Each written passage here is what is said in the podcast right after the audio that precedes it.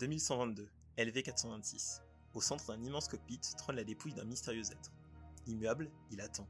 Ses motivations restent perdues dans le silence de l'espace, mais la cargaison qu'il transporte scellera jamais le destin de l'équipage du vaisseau Nostromo, en mission pour retourner sur Terre. Bonjour à toutes et à tous, bienvenue dans Graphic Saga. Cela fait aujourd'hui 44 ans qu'Ellen Ripley a croisé la route de la forme de vie la plus dangereuse de l'univers. Aujourd'hui, on va parler d'Alien Dark Descent, le dernier jeu vidéo de Tyndall Interactive, en compagnie de Thibaut Claudel qui a été narrative designer sur le projet. Mais avant de commencer à vraiment parler de jeux vidéo, on va faire un petit récapitulatif de la saga Alien pour celles et ceux qui n'auraient pas les bases.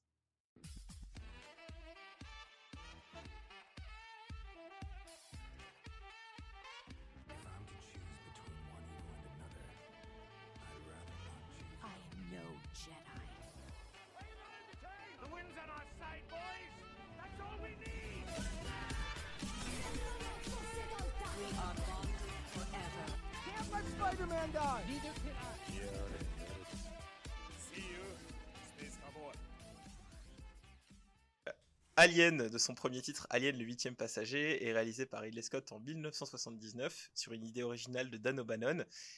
Du coup, Ridley Scott y récupère une partie des équipes de l'arlésienne Dune de Jodorowsky et en particulier le cultissime sculpteur Asher Geiger.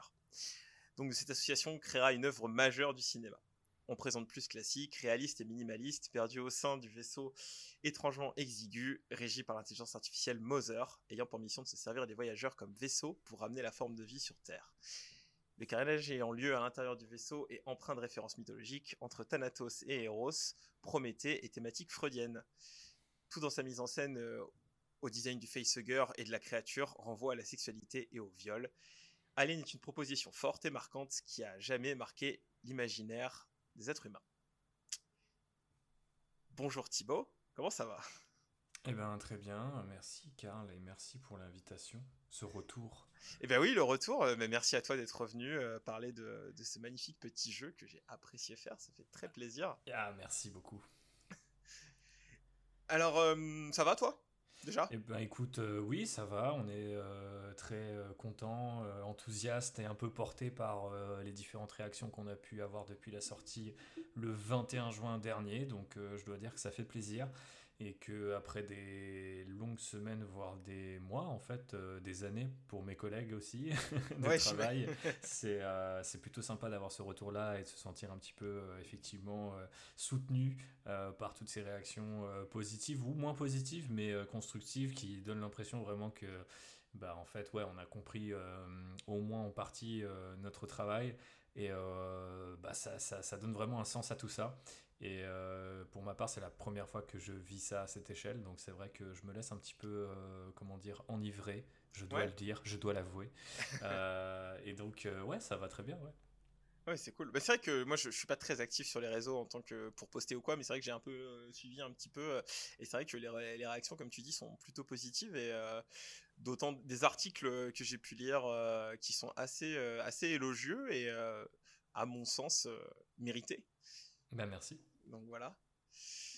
Donc euh, toi, avant de, de parler purement de jeux vidéo, t'as as un rapport avec la saga Alien? Tu, avant de faire ce jeu, t'étais plus, t'étais un petit peu fan ou pas euh, J'étais complètement fan euh, avant de faire ce jeu. Après, je suis un fan tardif. Euh, ce qui est assez étrange, c'est que c'est une des sagas, on va dire, un petit peu culte euh, du cinéma que j'ai découvert très tard. Je crois que c'était à ma première année d'internat, donc c'est juste après le lycée, donc pense entre mes 18 et mes 20 ans, quoi. Et euh, pourquoi avoir attendu si tard quand on est un fan de science-fiction? Euh, Ça paraît complètement délirant, mais euh, bah, la réponse était toute simple. J'avais des parents assez stricts sur ce que j'avais le droit de regarder ou ce à quoi j'avais le droit de jouer. Et euh, j'ai rusé pendant quelques années pour euh, voir des choses ou jouer à des jeux auxquels je n'avais pas le droit de jouer. Mais euh, j'avais pas de potes ou de, on va dire, euh, proches dans la famille qui avaient pu peut-être tomber sur euh, cette saga et euh, qui m'auraient par exemple passé un DVD en douce ou quelque chose comme ça. Ouais. Donc euh, il n'y a pas eu de passage un peu sous le menton, pour, euh, sous le menton, sous le manteau, pardon, mais sous le menton aussi. Euh, pour moi, avant, euh, avant l'arrivée en fait euh, en internat et le début de mes études, et où là un pote m'a dit ah mais j'ai ce qu'on appelait à l'époque la- le, coffret quadrilogie, je crois, ou un truc comme ça, qui était un peu une, espèce de steelbook assez balèze, il me semble. Et du coup, il me dit Quoi, t'as jamais vu? Mais attends, c'est nimp, avec tout ce que tu racontes sur le cinéma, etc. Donc j'avais un, énorme, une énorme lacune. Et ouais, je crois que j'ai regardé le premier avec lui. Et après, je lui ai dit Est-ce que je peux prendre euh, le coffret Et je suis parti regarder les trois autres dans la foulée euh, à l'internat, en fait, euh, sur, sur mon PC. Ou enfin, voilà. Et du coup, je me suis vraiment pris la saga à ce moment-là. Je me la suis mangée, comme on dit de nos jours. Et, et ouais, depuis, bah, j'ai été complètement fan. Et après, ce qui, ce qui est assez marrant, c'est que c'est un rapport un peu différent euh, de, des autres sagas qui me passionnent parce que je les ai pas découverts euh, jeunes, ces films. Et je les ai aussi découverts avec un œil euh, de cinéphile déjà un peu plus. euh, euh, Enfin, de cinéphile, je ne sais pas, mais en tout cas, un œil de, spectateur un peu plus éclairé, quoi. Donc il y a vraiment quand même tout de suite ce côté, et notamment ce, que tu disais en intro, hein, tout, ce, travail, quoi, tout ce côté aventure humaine de Giger d'un côté, le recyclage de dunes, euh, etc. Enfin, ça m'avait vraiment marqué sur ce côté Mm. un peu artisanal quoi, que, que, que Hollywood avait euh, à cette époque et a encore, euh, heureusement, de temps en temps. Ouais. Donc, euh, donc effectivement, ouais, ça m'a, beaucoup marqué, mais c'est un rapport plus, plus adulte. J'aime pas trop ce mot, mais on va, on va le dire comme ça, à, à cette saga, quoi. Non, mais je te comprends parce que moi c'est un peu les mêmes, mêmes âges, découverte euh, tardif et tout, donc je vois ce que, totalement ce que tu veux dire. Et donc tu parlais de Steelbook du coup pour parler un peu de, de tout ce qui fait suite à, au premier Alien. Du coup, euh, malgré que le xénomorphe soit aussi dangereux, il n'a pas, a pas échappé à la sérialisation. Et du coup, avec euh, donc le premier de donc la première suite Aliens de James Cameron, qui donne la part belle à l'action et qui met en avant euh, bah, son fameux cinéma militaire et ses Marines qu'il met dans beaucoup de ses films et qui font du coup des aliens un essaim, c'est la création de l'arène alien.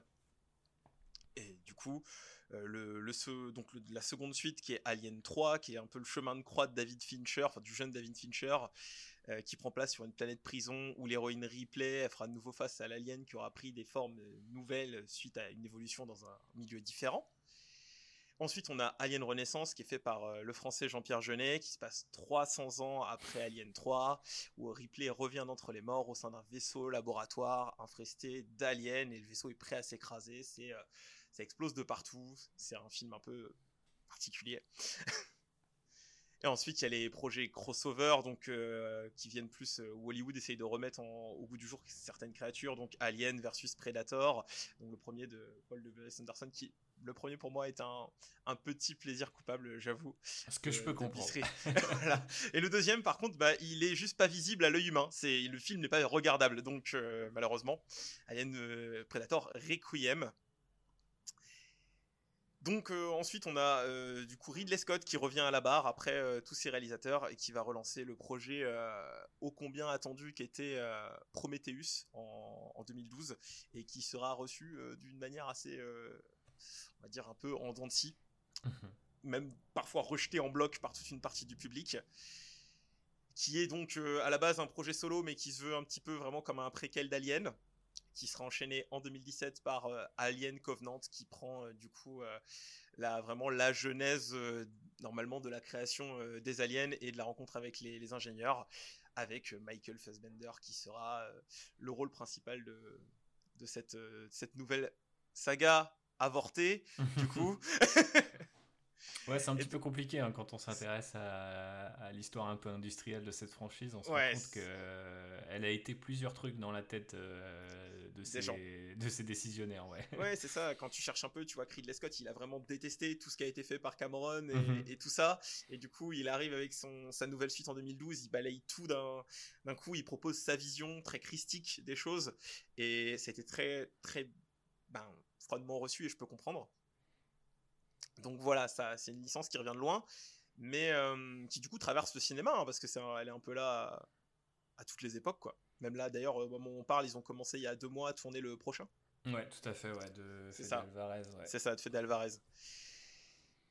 Donc euh, voilà, et donc euh, bien sûr, euh, au-delà des films, c'est aussi d'un univers qui est étendu, hein, avec dans les années 80, l'ex- ah bah, à l'image de, de Jaws avec la Shark Exploitation, on peut dire qu'il y a un peu une Alien Exploitation qui va venir avec les jeux vidéo et les comics aussi. Il y a beaucoup beaucoup de, de comics Alien qui sont. il y a un gros omnibus qui était ressorti il y a, il y a pas très longtemps. Tout à fait. Voilà. Mais on peut noter d'ailleurs un truc très intéressant, notamment euh, en rapport avec euh, Dark Descent, c'est que la plupart des produits dérivés, ils se basent sur le Aliens de, de Cameron, en fait, généralement. Et oui, mais je pense Parce- que ce- ça s'explique un peu par le côté world building qu'il a pu amener euh, avec euh, ce, ce deuxième épisode. Et puis après, bon, on pourrait en parler des heures, mais je pense Oui, que sûr. le, le- deuxième film préfigure pas mal de trucs d'un point de vue, enfin, euh, de, de genre euh, du jeu vidéo en fait. Il y a vraiment euh, le tower clair. defense avec les, les tourelles automatiques. T'as beaucoup de, de vues en euh, subjectives avec le côté un peu first person Mm. shooter, etc. Et puis c'est des clichés, même des personnages Bah, Il y a comme des euh, classes, Apon. Oui, il y a les classes de il y a les classes de marine, mais il y a des personnages comme Apon euh, qui revient euh, quasiment euh, tel quel euh, dans euh, la saga euh, Halo par exemple. Euh, je crois que c'est Johnson, euh, Sergent Johnson, je ne sais plus. Mm. Ça fait longtemps, pardonnez-moi. Mais euh, ouais, effectivement, en- fait, on sent que c'est un film qui, euh, en plus d'avoir beaucoup inspiré le cinéma et le cinéma de, de suite, si on peut dire, Mm. il a inspiré aussi euh, bah, toute l'industrie du jeu vidéo. Donc c'est pas vraiment étonnant de le voir aussi populaire sur les PC et consoles, quoi. Et, et pour finir sur la partie produits dérivés, ce qui m'a fait beaucoup rire, c'est qu'en cherchant pour euh, l'épisode, j'ai découvert qu'ils avaient fait des jouets, une marque de jouets pour le premier film Alien. Ouais, ouais, ouais. Et, ils sont, Et chercher sur YouTube les, Oui, parce que- les pubs. C'est fou. C'est fou Euh, d'avoir dit qu'il y a un mec qui a dit on va brand des jouets sur ce film pour les enfants. Non, mais à l'époque, on faisait tout euh, et n'importe quoi, mais beaucoup de n'importe quoi aussi. Après, il y a, y eu ça. aussi une tentative de, de cartoon Aliens, C'est vrai. donc post-deuxième film, et où il y a eu les jouets qui ont été produits, mais la série n'est jamais sortie. Mais ça aussi, tu peux encore trouver sur Internet des extraits, des, des, des- trailers avec euh, des morceaux de la série, euh, des images, et puis bien sûr bah, les jouets en question. Du coup, je fais un petit big up à mon ami Tipot, euh, qui est un des créateurs de Alien Dark Descent, puisqu'il travaille chez Tindalos et qui lui euh, a ces figurines-là, les a chassées sur les internets et en possède quelques-unes, peut-être toutes, je ne sais pas, faudrait qu'ils viennent les défendre sur place. Mais voilà, c'est- c'est- ça prouve que même quand c'est euh, entre guillemets euh, pas de meilleure qualité, pour le dire poliment, euh, ben, Aliens, ça marque quand même toujours un petit peu son public, quoi. C'est clair. Et donc oui, bah du coup aussi on considérait évidemment des jeux vidéo de Alien, Alien versus Predator à peu près euh, 18, voilà, comptant Dark Descent 19, je crois, si je ne dis pas de bêtises. Et euh, donc voilà, donc euh, pour faire un petit tour de la saga, euh, sans rentrer plus dans les détails, mais euh, il y a plein d'ouvrages très intéressants sur Alien si ça vous intéresse, euh, euh, si vous voulez pousser un peu plus loin, et de très bons podcasts euh, sans doute sur le cinéma qui parlent, euh, il y en avoir moult moult qui parlent de la saga Alien, donc si vous voulez vraiment plus pousser sur les films, je vous invite à aller les consulter. Et donc, Alien Dark Descent. Donc, on incarne euh, Maeko Ace, c'est bien ça, si je pas de bêtises. Ouais, c'est ça, ouais. ouais. Maeko Ace, Ace, qui, ouais. qui travaille pour le groupe euh, Wayland Yutani, Yutan, qui est contrainte de lancer le confinement euh, du projet Cerber pour, Mhm. de la station pionnière et ainsi que de la Lune l'Est suite à une invasion de xénomorphes. Elle va s'écraser sur la Lune à bord du vaisseau USS Otago et à l'aide du sergent Jonas Harper et de ses Marines, elle devra trouver une raison à l'infection et fuir la Lune. Je pense que, voilà, c'est pas trop mal euh, au niveau du résumé. C'est un très bon récap. Bien Voilà. Est-ce que tu as quelque chose à dire avant qu'on commence un peu à parler du jeu? Oui, il faut que je fasse euh, mon récap euh, d'usage euh, et expliquer à tous nos éditeurs et auditrices que tout ce que je vais dire n'est pas forcément le reflet du point de vue de Tindalos Interactive, de Focus Entertainment ou de la 20th Century Studios, mais simplement mon avis. hein. Donc voilà, prenez-le avec ce petit, ces petites pincettes que vous aimez tant. Euh, en principe, je dis pas trop de bêtises, mais euh, voilà, si à un moment euh, j'annonce une suite, sachez que ce n'est pas officiel. Voilà. Et je me direct le pied dans le plat avec une blague qui va peut-être Oui, être reprise un jour dans un ça. article. Mais euh, voilà, c'est, c'est- je vous mets en garde voilà, contre ce genre de décision. Pour l'instant, euh, tout, ce que, tout ce que je dis n'implique que moi. Eh ben voilà, parfait. Comme ça, Merci pour cette opportunité. l'officiel est, est dit. Exactement. Donc alors, euh, avant que je te commence à te poser tes questions, je vais donner mon petit avis personnel sur le jeu, du coup, et un petit descriptif, du coup. Euh, c'est un, vrai petit plaisir que j'ai pris, du coup, c'est un jeu qui se boucle en 15 à 20 heures à peu près. Euh, c'est un gameplay à la XCOM like qui va s'inspirer des meilleurs du genre, en particulier de Darkest Dungeon. J'ai beaucoup remarqué qu'il y en a, notamment sur le, les traitements du PTSD, sur les personnages et tout ça. Euh, c'est fort d'un tutoriel très bien rythmé qui délivre un gameplay simple mais ultra complet. Et la force principale du jeu, ça va être son ambiance angoissante et l'adrénaline qui est procurée euh, par les affrontements qu'on a avec les aliens, qui nous rappellent à chaque escarmouche la fragilité de nos petits marines face euh, à l'essaim de xénomorphes. Voilà. Bah, merci c'est pour cette, petit. euh, cette petite review comme ça à la volée. Je suis très content d'entendre tout ça et notamment que tu as aimé le prologue parce que il n'a pas, euh, il n'a pas que des. Je sais, je Il peux, n'a pas que des adeptes. ouais, je peux, je peux comprendre pourquoi, parce Et que moi ça- aussi, parce que ça reste relativement euh, long et euh, on a beaucoup de choses à apprendre aux joueurs. donc C'est ça. voilà, mais c'est vrai que voilà, Bah, c'est il y a deux écoles, deux points de vue là-dessus, mais Et- c'est intéressant de voir comment les gens ont réagi. Quoi. ça. Et du coup, sans, sans, sans spoiler tout à fait pour l'instant, mais du coup, c'est cette phase, euh, la, la, la phase qui est juste avant l'acte final où on reprend le contrôle de, de Ace, est-ce qu'elle a eu, eu aussi des mauvais retours? Euh, un petit peu, ouais, effectivement. Euh, je pense que beaucoup de gens sont attachés aux Marines parce qu'ils passent Mm. beaucoup de temps avec eux et ils investissent quand même énormément de, de- bah ouais, de, de, de missions et de missions secondaires à leur côté. Donc euh, je pense que je peux le comprendre également. Euh, après, en fait, euh, c'est, comment dirais-je Il n'y a pas de bonne ou de mauvaise euh, solution dans ces cas-là. On savait très bien que si on voulait boucler l'histoire et l'introduire de manière, on va dire, assez satisfaisante, il fallait quand même accepter de présenter les choses et donc de réduire un petit peu peut-être le contrôle et la personnalisation. À l'inverse, quand on ouvre un petit peu le champ des possibles, bah là, il fallait laisser aux joueurs un maximum de contrôle et l'opportunité de diriger ses Marines. Je pense qu'on n'a pas fait un trop mauvais taf, mais c'est vrai que euh, je peux comprendre pourquoi les gens finissent par euh, s'attacher à ces petits gars après les avoir chouchoutés à travers euh, tant de missions. C'est clair. Mais, mais voilà, ils sont toujours sur nos cœurs ou, ou leurs noms sont gravés sur, sur le mémorial s'ils ont succombé aux attaques des, des xénomorphes ou de l'ère de Darwin. C'est ça. Bah écoute, c'est ce, que, c'est ce que je me demandais en fait sur ce genre de phase de jeu, mais on y reviendra plus tard. Donc du coup, euh, c'est développé du coup par euh, Tindalos Interactive, qui est la boîte pour laquelle tu bosses. C'est distribué par Focus Entertainment. C'est sorti le 21 juin 2023 ou le 20 Le 20, je crois. Le 20, je crois, ouais. ouais. Le 20, ouais, c'est le 20. Et donc ça, j'ai déjà dit, mais environ 15 à 20 heures de jeu pour euh, le terminer. Si vous êtes motivé. Moi, j'ai Si mis plus. Moi, j'ai mis plus. Mais parce que je suis très mauvais aussi, ça c'est... Je, Moi, je j'y suis nul même au jeu que, auquel j'ai participé. Je pense que c'est inversement proportionnel. Donc alors, euh, première petite question euh, pour faire un peu le tour, mais euh, du coup, c'était quoi vos, vos sources d'inspiration pour créer un, un jeu Alien en mode tactical? Parce que c'est vrai que c'est pas le, c'est pas ce qui ressort le plus, et on se demande d'ailleurs pourquoi, parce que c'est vrai que quand le gameplay est là, on se dit oui, c'est vrai que pourquoi ça n'a pas été fait avant, quoi. Mhm. Mais c'est quoi vos sources d'inspiration? Bah, il y a eu, je crois, un, un RTS euh, et un seul dans la franchise euh, qui était un, en l'occurrence un Alien versus Predator. Euh, le nom m'échappe, mais du coup, on n'est pas les, techniquement les premiers. Après, les sources d'inspiration du studio, moi je rappelle que je suis arrivé alors que la production était déjà bien entamée. Mm. hein. donc j'ai repris l'histoire de, de deux de mes confrères au moins, et bien sûr aussi de, de Romain, notre game director, parce que en fait toute la vision originale vient de lui. On parlera effectivement aussi de ses influences là-dessus, puisque tu as parlé des comics et euh, bah, ça part de là pour pas mal de choses. Mm. Mais euh, quant au côté euh, tactical ou stratégique de la chose, euh, forcément il y a des gros fans de XCOM euh, chez Tindalos. Euh, aussi d'autres jeux comme War Tales, bien sûr Darkest Dungeons. Darkest Dungeon tout court. Un seul donjon, plusieurs, comme Ouais. vous voulez.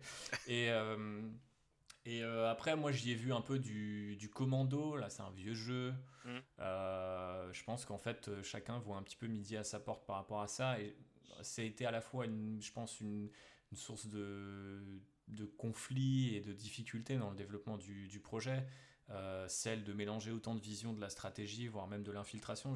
J'ai- vu encore aujourd'hui une review parler euh, de, de Dark Descent comme un jeu d'infiltration en, en vue isométrique. Donc euh, on, voit qu'en fait on a un petit peu cassé les, les codes de différents Oui. genres pour essayer de se faire une place. Ce qui est quand même, euh, enfin moi personnellement, c'est une grande source de fierté d'avoir pu participer à ce projet parce que je pense que euh, étant fan de cette licence, j'aurais apprécié travailler sur n'importe euh, lequel euh, de, de ces jeux, mais c'est vrai que arriver dès le premier jour en fait sur ce sur ce projet-là et voir ce qu'il avait d'unique, bah, en fait ça m'a beaucoup plus, je pense, stimulé en fait et motivé.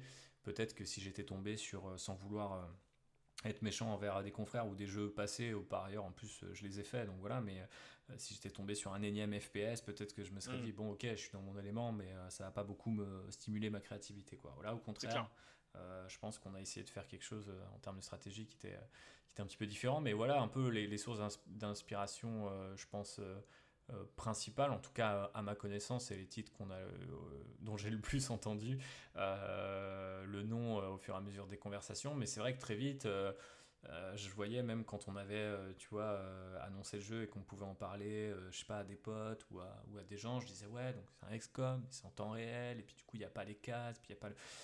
Et donc en fait les gens ils disaient ah ok donc un jeu de stratégie donc t'as plein d'unités et tout bah non t'as une seule squad et puis tu gères tes marines individuellement mais pas individuellement sur le terrain et en fait on voyait Mm. qu'à chaque fois qu'on tombait dans une case euh, et on avait au final euh, un truc qui nous séparait de cette, euh, de cette même case donc euh, je pense qu'il y a eu pas mal d'inspiration aussi euh, peut-être d'autres jeux de la part des game designers pour aller aussi euh, peut-être plus proche de je sais pas par exemple euh, du RPG alien papier euh, des choses comme ça quoi Il y a de ça, hein. Pense que tu touches euh, juste là.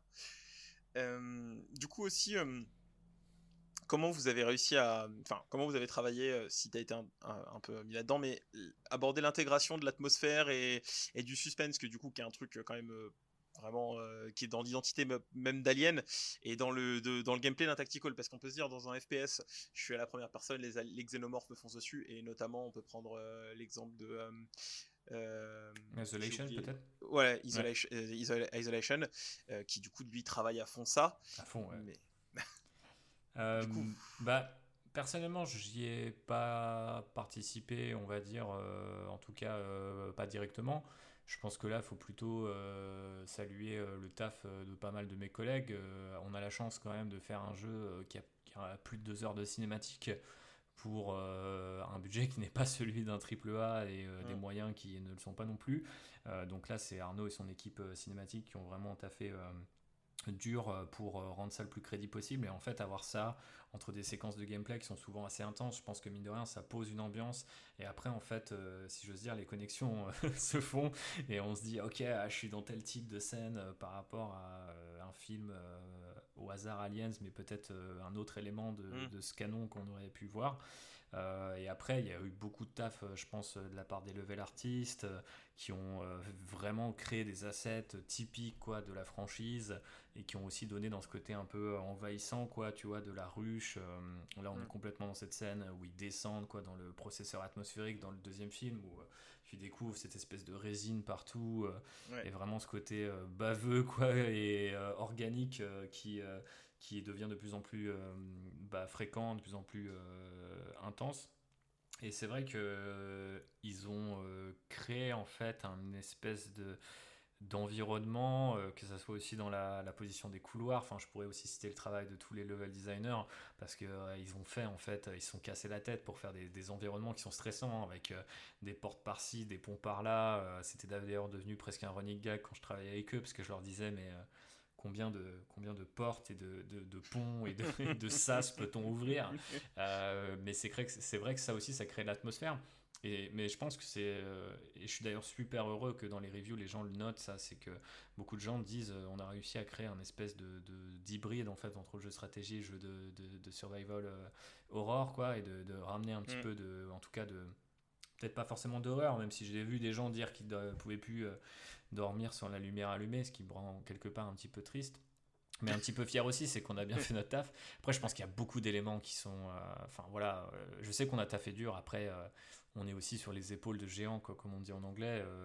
Tu vois, le, le- le simple bruit du motion tracker et son design, il est tellement emblématique pour le Mm. jeu vidéo, pour l'histoire du cinéma, que le fait de le biper, de voir le point blanc approcher, enfin, moi, je sais que je suis en- je sais où les aliens arrivent. J'ai créé ces rebondissements, certains moi-même, et, euh, et je suis quand même surpris et je suis quand même sous pression. Je pense qu'en fait, la pression euh, crée en fait euh, une peur assez vivace. Quoi. En fait, tu te dis, euh, mais à chaque fois, ça y est, c'est là, c'est- dans cette pièce. ça. en fait. D'ailleurs, à ce sujet, est-ce que c'est toi qui as fait le gag du rat? Le gag du rat était déjà présent euh, dans, le, dans le scénario, ouais, effectivement. et euh, celui-là, il marche bien, je pense. Mais, euh, Ouais, moi j'avais mis 60 tourelles devant la porte et. ouais, ouais, ouais, il fonctionne assez bien. mais t'es pas le seul. On avait vu des playtests où les gens ils pétaient un câble sur cette séquence. pour ceux qui n'ont pas fait le jeu, c'est, ça arrive. Enfin, c'est la mission 5, je crois, donc c'est pas non plus super tard dans le jeu. Narrativement parlant, c'est pas non plus énorme, mais effectivement, il y a, il y a un petit, il y a un petit bait. On aime bien un petit voilà, peu jouer avec les nerfs. bait sur, la, des- sur, le, sur le. Ouais. Sur le, le, le cardiaque. Exactement, ouais, ouais. Non, mais c'est intéressant. euh, on se retrouve dans la position de, du lieutenant Gorman, quoi, de, de Aliens, quoi. On est euh, effectivement, on n'est pas dans le véhicule, on est euh, même encore un peu plus loin du terrain que lui. Mais euh, il y a vraiment cette idée de dans quel traquenard on va tomber. Et moi, je trouve qu'il y a la vue, certes, convient au genre, mais convient effectivement aussi à ce qu'on essayait de raconter, cette, ce sentiment en fait d'impuissance, de, de truc qui va de mal en pis. Et j'ai l'impression que là-dessus, euh, il y a une narration euh, qui n'est pas de mon fait, en fait, euh, qui, est, qui est plutôt la somme, bien sûr, toutes les équipes, et, euh, et du travail aussi, à, à- fran- franchement, à bien des égards de fidélité. Euh, je pense par exemple à, à François, euh, qui est notre lighting artiste et qui a assumé à lui tout seul toute la- l'ambiance lumineuse, en fait, tu vois, de, de ce Mm. jeu, et avec qui je me suis posé un jour, je me souviens très bien de ce jour, j'ai pris une matinée, on a rediscuté de tous les niveaux, de qu'est-ce qu'on voulait évoquer dans chaque niveau, etc. Et encore aujourd'hui, enfin, je me dis que il y a quand même des moments de, de pur suspense qui, euh, qui, qui, euh, qui transparaissent un peu dans, dans, dans ce truc-là, même aussi la, la bande son, tu vois, qui est pas toujours là. J'ai- pu lire, euh, ça fait vraiment le mec qui a lu beaucoup, mais j'ai lu beaucoup. Mais euh, c'est pour apprendre plus que par, par envie de, de me brosser. Mais c'est c'est vrai que je- la musique est pas toujours là, donc je voyais les gens dire tiens c'est un peu bizarre, mais je, je sais que je pense que c'est aussi à dessein, tu vois, de te laisser tout, tout seul avec ton capteur et ton truc. Donc euh, il y a vraiment, je pense, des moments là-dessus où on, on emprunte euh, de- à tellement d'éléments euh, emblématiques et on s'inspire de trucs déjà tellement forts.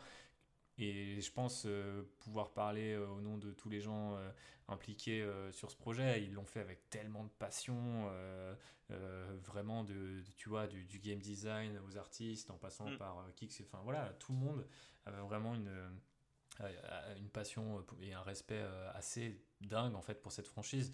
Et je pense que ça vient aussi du fait que Romain notre game director est tellement passionné par ce qu'il avait envie de raconter et par cette euh, par ce film en particulier qu'il a su vraiment tu vois euh, si j'ose dire un peu euh, contaminé euh, j'espère de, de manière moins moins dangereuse qu'un qu'un facehugger. Mais voilà il, il a vraiment su insuffler ce truc là chez les gens où on se disait ouais quand même on a des trucs. Et je me souviens des animateurs qui qui avaient tu vois des des, des, des, des, captures d'écran du moindre plan, les plus les, les plans de Mm. couple, les trucs entre guillemets un peu insignifiants, mais c'est ah ouais regarde là c'est un peu bleu et tout, tu vois donc on va et c'est fou en fait de voir cette énergie euh, là-dessus et moi j'étais à la fois en fait c'est comme je te le disais dans, dans notre précédent échange euh, en deux parties c'est- c'est c'est un taf mais dans ces moments-là, on se dit aussi, putain, c'est ouf. euh, et si les gens arrivent à avoir peur, c'est dingue. Et vu que nous-mêmes, entre nous, on avait, en faisant le jeu, des moments de stress, on se dit, bon, bah forcément, ça. Enfin, tu vois, il y a un truc un peu viscéral. Mm. euh, si nous, on l'a, d'autres gens vont l'avoir, tu vois. Oui, bien sûr. Alors après, bien sûr, d'autres gens sont, vont passer à côté, ou d'autres gens vont être beaucoup plus stoïques, ou d'autres gens vont se dire, bon, en fait, ça me stresse tellement que c'est pas le- mon genre de jeu. Mais c'est vrai que euh, la barre d'espace, elle, elle aide beaucoup pour ça. Ralentir un peu le temps, euh, voire même le, le mettre Exactement. en pause, euh, le temps de réfléchir et de souffler un coup. c'est un loisir que, que j'aimerais avoir dans la, dans, la, enfin, voilà, dans la vraie vie. J'aimerais pouvoir faire ça à loisir. quoi. Ouais, je pense que beaucoup de gens sont d'accord avec toi là-dessus. C'est clair. Alors, donc ouais, pour être plus simple, comment t'as comment t'as travaillé l'écriture des personnages? Si t'as écrit les personnages, as Ouais, ouais. certains, voilà. Parce que les, alors, je trouve que moi personnellement, les personnages de Aliens en particulier, ils sont très caricaturaux dans le film. Oui. Et là, t'as quand même euh, réussi, je trouve, à écrire des persos qui sont intéressants pour un actionneur, en fait. C'est euh, gentil, merci. Euh, ouais, euh, j'ai pas tout à fait écrit, mais peut-être un petit peu réécrit euh, les personnages, notamment Maiko, hein, qui est notre héroïne et qui, a toujours fait couler beaucoup d'encre, hein, même en interne. On a toujours eu beaucoup de, de- difficultés, si j'ose dire, à, euh, à faire en sorte que ce perso soit compris, soit euh, suivi. Euh, alors, faut se méfier un petit peu de. Je sais plus, je sais plus si c'est Greg Berlanti ou un autre showrunner qui travaille avec la CW qui, qui avait dit qu'il recevait toujours des, des, les notes de, de, Mhm. de, de- de sa chaîne et qui disait ce personnage est pas assez likable. Et je crois qu'il avait raconté un jour euh, dans un podcast qu'il avait mis euh, likable entre parenthèses après le prénom des, des personnages. Et d'un coup, les studios avaient arrêté de lui dire euh, tiens, vos persos sont pas assez euh, likable, les gens ne les aiment pas, tu vois. Donc, Ouais. euh, faut se méfier un petit peu de ces commentaires, on va dire un peu faciles de ah, mais Mm. Maiko, elle est pas vraiment cool en fait, euh, on la comprend pas, euh, etc. Mais c'est vrai qu'il y avait un vrai truc. Euh, je me souviens arriver et me dire ah ouais on est sur un challenge moral d'entrée de jeu dans le prologue est-ce que les gens peuvent adhérer à une telle proposition? Euh, je pense qu'il y avait de l'ambition derrière tout ça il y en a toujours hein. on a globalement pas vraiment changé ce qui se passe par contre euh, ça et là ouais ça a été un petit peu ma mission de faire en sorte que peut-être on comprenne un peu mieux ses motivations qu'on sente quelque chose d'humain de et de, de, de complet chez elle en fait qui est pas ce côté presque euh, peut-être un peu euh, un peu trop robotique euh, tu vois qu'on pourrait imaginer d'un d'un exécutant de la Welland Yutani. Au final c'est pas Ouais. si euh, incohérent. Mais je pense que peut-être beaucoup de gens euh, se, se, se disaient bah ouais mais en fait est-ce qu'on a envie de suivre euh, les aventures d'un tel personnage? Donc j'espère qu'on a essayé de la rendre malgré tout un minimum enfin de, de, de ouais de compréhensible je sais pas si c'est le terme mais euh, je sais pas si tu vois ce que je veux dire il y a, il y a quand même Si, si, si. je veux pas spoiler encore à ce stade du podcast, mais il y a énormément de, elle passe à travers énormément d'étapes qui sont particulièrement difficiles, je pense pour n'importe qui. Et c'est vrai que moi ça me semblait insensé de dire oui bon bah du coup ce personnage a fait ça, mais euh, il va bien, euh, il va pas mentir, il va pas se couvrir, il va pas euh, essayer de négocier, il va juste être euh, un héros quoi. Et pour moi il fallait que euh, elle devienne euh, héroïque d'une manière on va dire euh, réaliste est un bien grand mot, mais peut-être euh, il y avait des étapes en fait Progressive, ouais. tout exactement à, à ouais. passer et il y a plusieurs scènes qu'on a changé un petit peu de ce point de vue là. et euh, après, je pense qu'il y a aussi un truc très, très basique, mais qui en dit, je pense, assez long sur comment ces choses-là se font.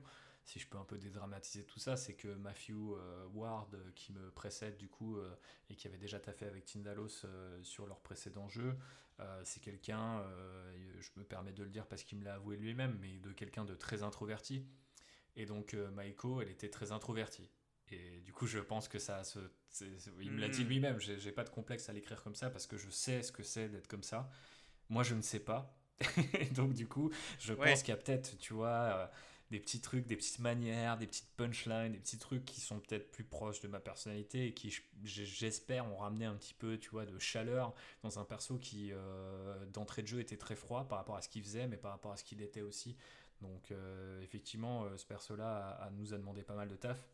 Après, par rapport au côté caricatural, on va pas se mentir, je pense que tous nos persos le sont aussi. Euh, L'idée étant de pas euh, forcément réinventer la roue, mais d'essayer de faire d'autres choses avec euh, justement les archétypes que la franchise a établis. Après, personnellement, Cameron est quelqu'un que j'admire pour sa capacité à transformer les idées les plus caricaturales en des concepts qui peut étirer sur plusieurs films. Bon, je pense beaucoup à Avatar à ce moment-là, mais parfois on sent même que des personnages s'incarnent à travers différents acteurs, mais quasiment, tu vois, c'est quasiment la même idée Mm. entre un, je sais pas, un True Lies ou, euh, ou, d'au- ou- ou d'autres choses. Et euh, même, euh, ou même Strange Days, tu vois, quand c'est pas lui qui réalise. Ouais, Mais tu sens. ouais. on- tu sens qu'il part en fait de ça parce qu'il se dit les gens vont comprendre tout de suite. Et ensuite, je les amène vers autre chose et je fais passer soit euh, quelque chose de- d'amoral ou un concept de science-fiction assez, assez, assez balèze ou assez obscur. Euh, et de ce point de vue-là, Avatar, ça m'a toujours un petit peu fasciné, mais alors que quand j'étais ado, je trouvais ça quand même relativement, euh, relativement débile et, simpliste. Et plus je vieillis, et plus je me dis, putain, mais c'est dingue ce qu'il arrive à. Les gens, en plus, euh, ils parlent à une génération. Enfin, moi, j'ai été voir le deuxième Avatar avec mes parents et, et j'avais ma mère en pleurs pendant un quart d'heure sur la fin du film. Et je me dis, bah, en fait, quand je. C'est pas tous les films, quoi. C'est pas tous les réalisateurs. Donc Ouais. en fait, je me dis ce côté archétypal euh, et ce côté aussi un peu euh, bourru, euh, fan du fait militaire, des flingues et tout. genre, c'est une critique. je me à laquelle je me préparais, parce que je me suis dit, en fait, on est tellement inspiré par ce film, c'est évident qu'on va reproduire certaines, certaines, de ces, certaines des critiques, en fait, que, qu'on a pu le faire à travers les âges. Mais je savais, en fait, ce qu'il y a derrière Cameron et cette vérité, je pense, un peu émotionnelle, cette intelligence qu'il a. euh, que je ne prétends pas avoir euh, loin de là, mais du coup, en fait, on essayait d'aspirer quand même à ce truc-là, en se disant, euh, vu que nous, en plus, on, a tous ces personnages, toute cette boîte à outils, quoi, si j'ose dire, qu'est-ce qu'on fait avec ces outils, qu'est-ce qu'on propose de nouveau? Alors, ça m'a fait beaucoup rire parce que pas mal de gens ont dit, bon, à ce stade, le jour où il y a quelqu'un de la Welland qui est, qui est quelqu'un de moralement bon, c'est un twist, quoi, tu vois. Et donc, euh, bah, on n'est pas si loin non plus de cette idée, donc ça intéressant. Euh, J'ai vu un post Reddit euh, qui m'a. Je crois que le, le truc qui m'a le plus fasciné, c'est vraiment un post Reddit qui parle de ce personnage de Meiko, et tu vois, qui dit, mais est-ce que c'est quelqu'un de bien ou pas? Et là, je me suis dit, waouh, putain, en fait, euh, je repense à tous ces déjeuners qu'on a fait avec Romain en se posant la même question, en se disant, est-ce que les gens vont comprendre? Est-ce que les gens vont vouloir suivre ce personnage? Est-ce qu'ils vont avoir des débats là-dessus? Puis on se disait, waouh, si on se plante, ça va être tellement, on va prendre tellement cher. Et en fait, c'était, je sais pas, super intéressant de voir euh, même les gens qui avaient détesté ce personnage, qu'est-ce qu'ils qu'est-ce qu'ils avaient à dire en fait. Et donc, euh, c'est un petit peu comme ça qu'on l'a joué. Alors après, je sais pas, peut-être que je suis un peu, un peu hors sujet euh, par Non, rapport à non. ta question, mais Non, non, non, justement, au contraire, c'est un peu ce que, ce que je cherchais, tu vois.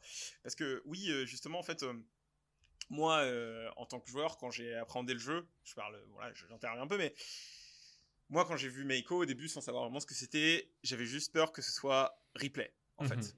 Parce que je vois une meuf dans la saga Alien, je me suis dit, est-ce qu'ils m'ont écrit une replay à Wannabe? Et du coup, j'étais plutôt content de voir un employé de la Wayland qui a, au début, euh, je fais mon devoir, euh, je vais activer euh, tel truc, et ah merde, c'était pas forcément peut-être le truc à faire tout de suite, et qui va essayer de, entre guillemets, rattraper sa connerie. Et enfin, je trouve l'évolution, voilà, je vais pas dire que c'est le personnage le plus le mieux écrit de toute l'histoire de l'humanité, bien sûr, mais je trouve que. mais pas loin quand même. Enfin, voilà, derrière, euh, Non, mais- derrière Ulysse, quoi, on est, on est juste là. voilà, on est juste là, ouais, on est Ouais. juste derrière Homer, Ouais, et bien euh, sûr, bien voilà. sûr. Non, mais euh, voilà, c'est pour ça que je t'ai invité d'ailleurs. Bien sûr. Mais euh, voilà, je trouvais que c'était intéressant comme personnage à voir dans la, dans la saga Alien en fait. Ouais, Voilà. bah, j'étais content d'arriver sur. euh, ça a été un des gros défis, mais je trouvais qu'il y avait vraiment un truc cool à se dire.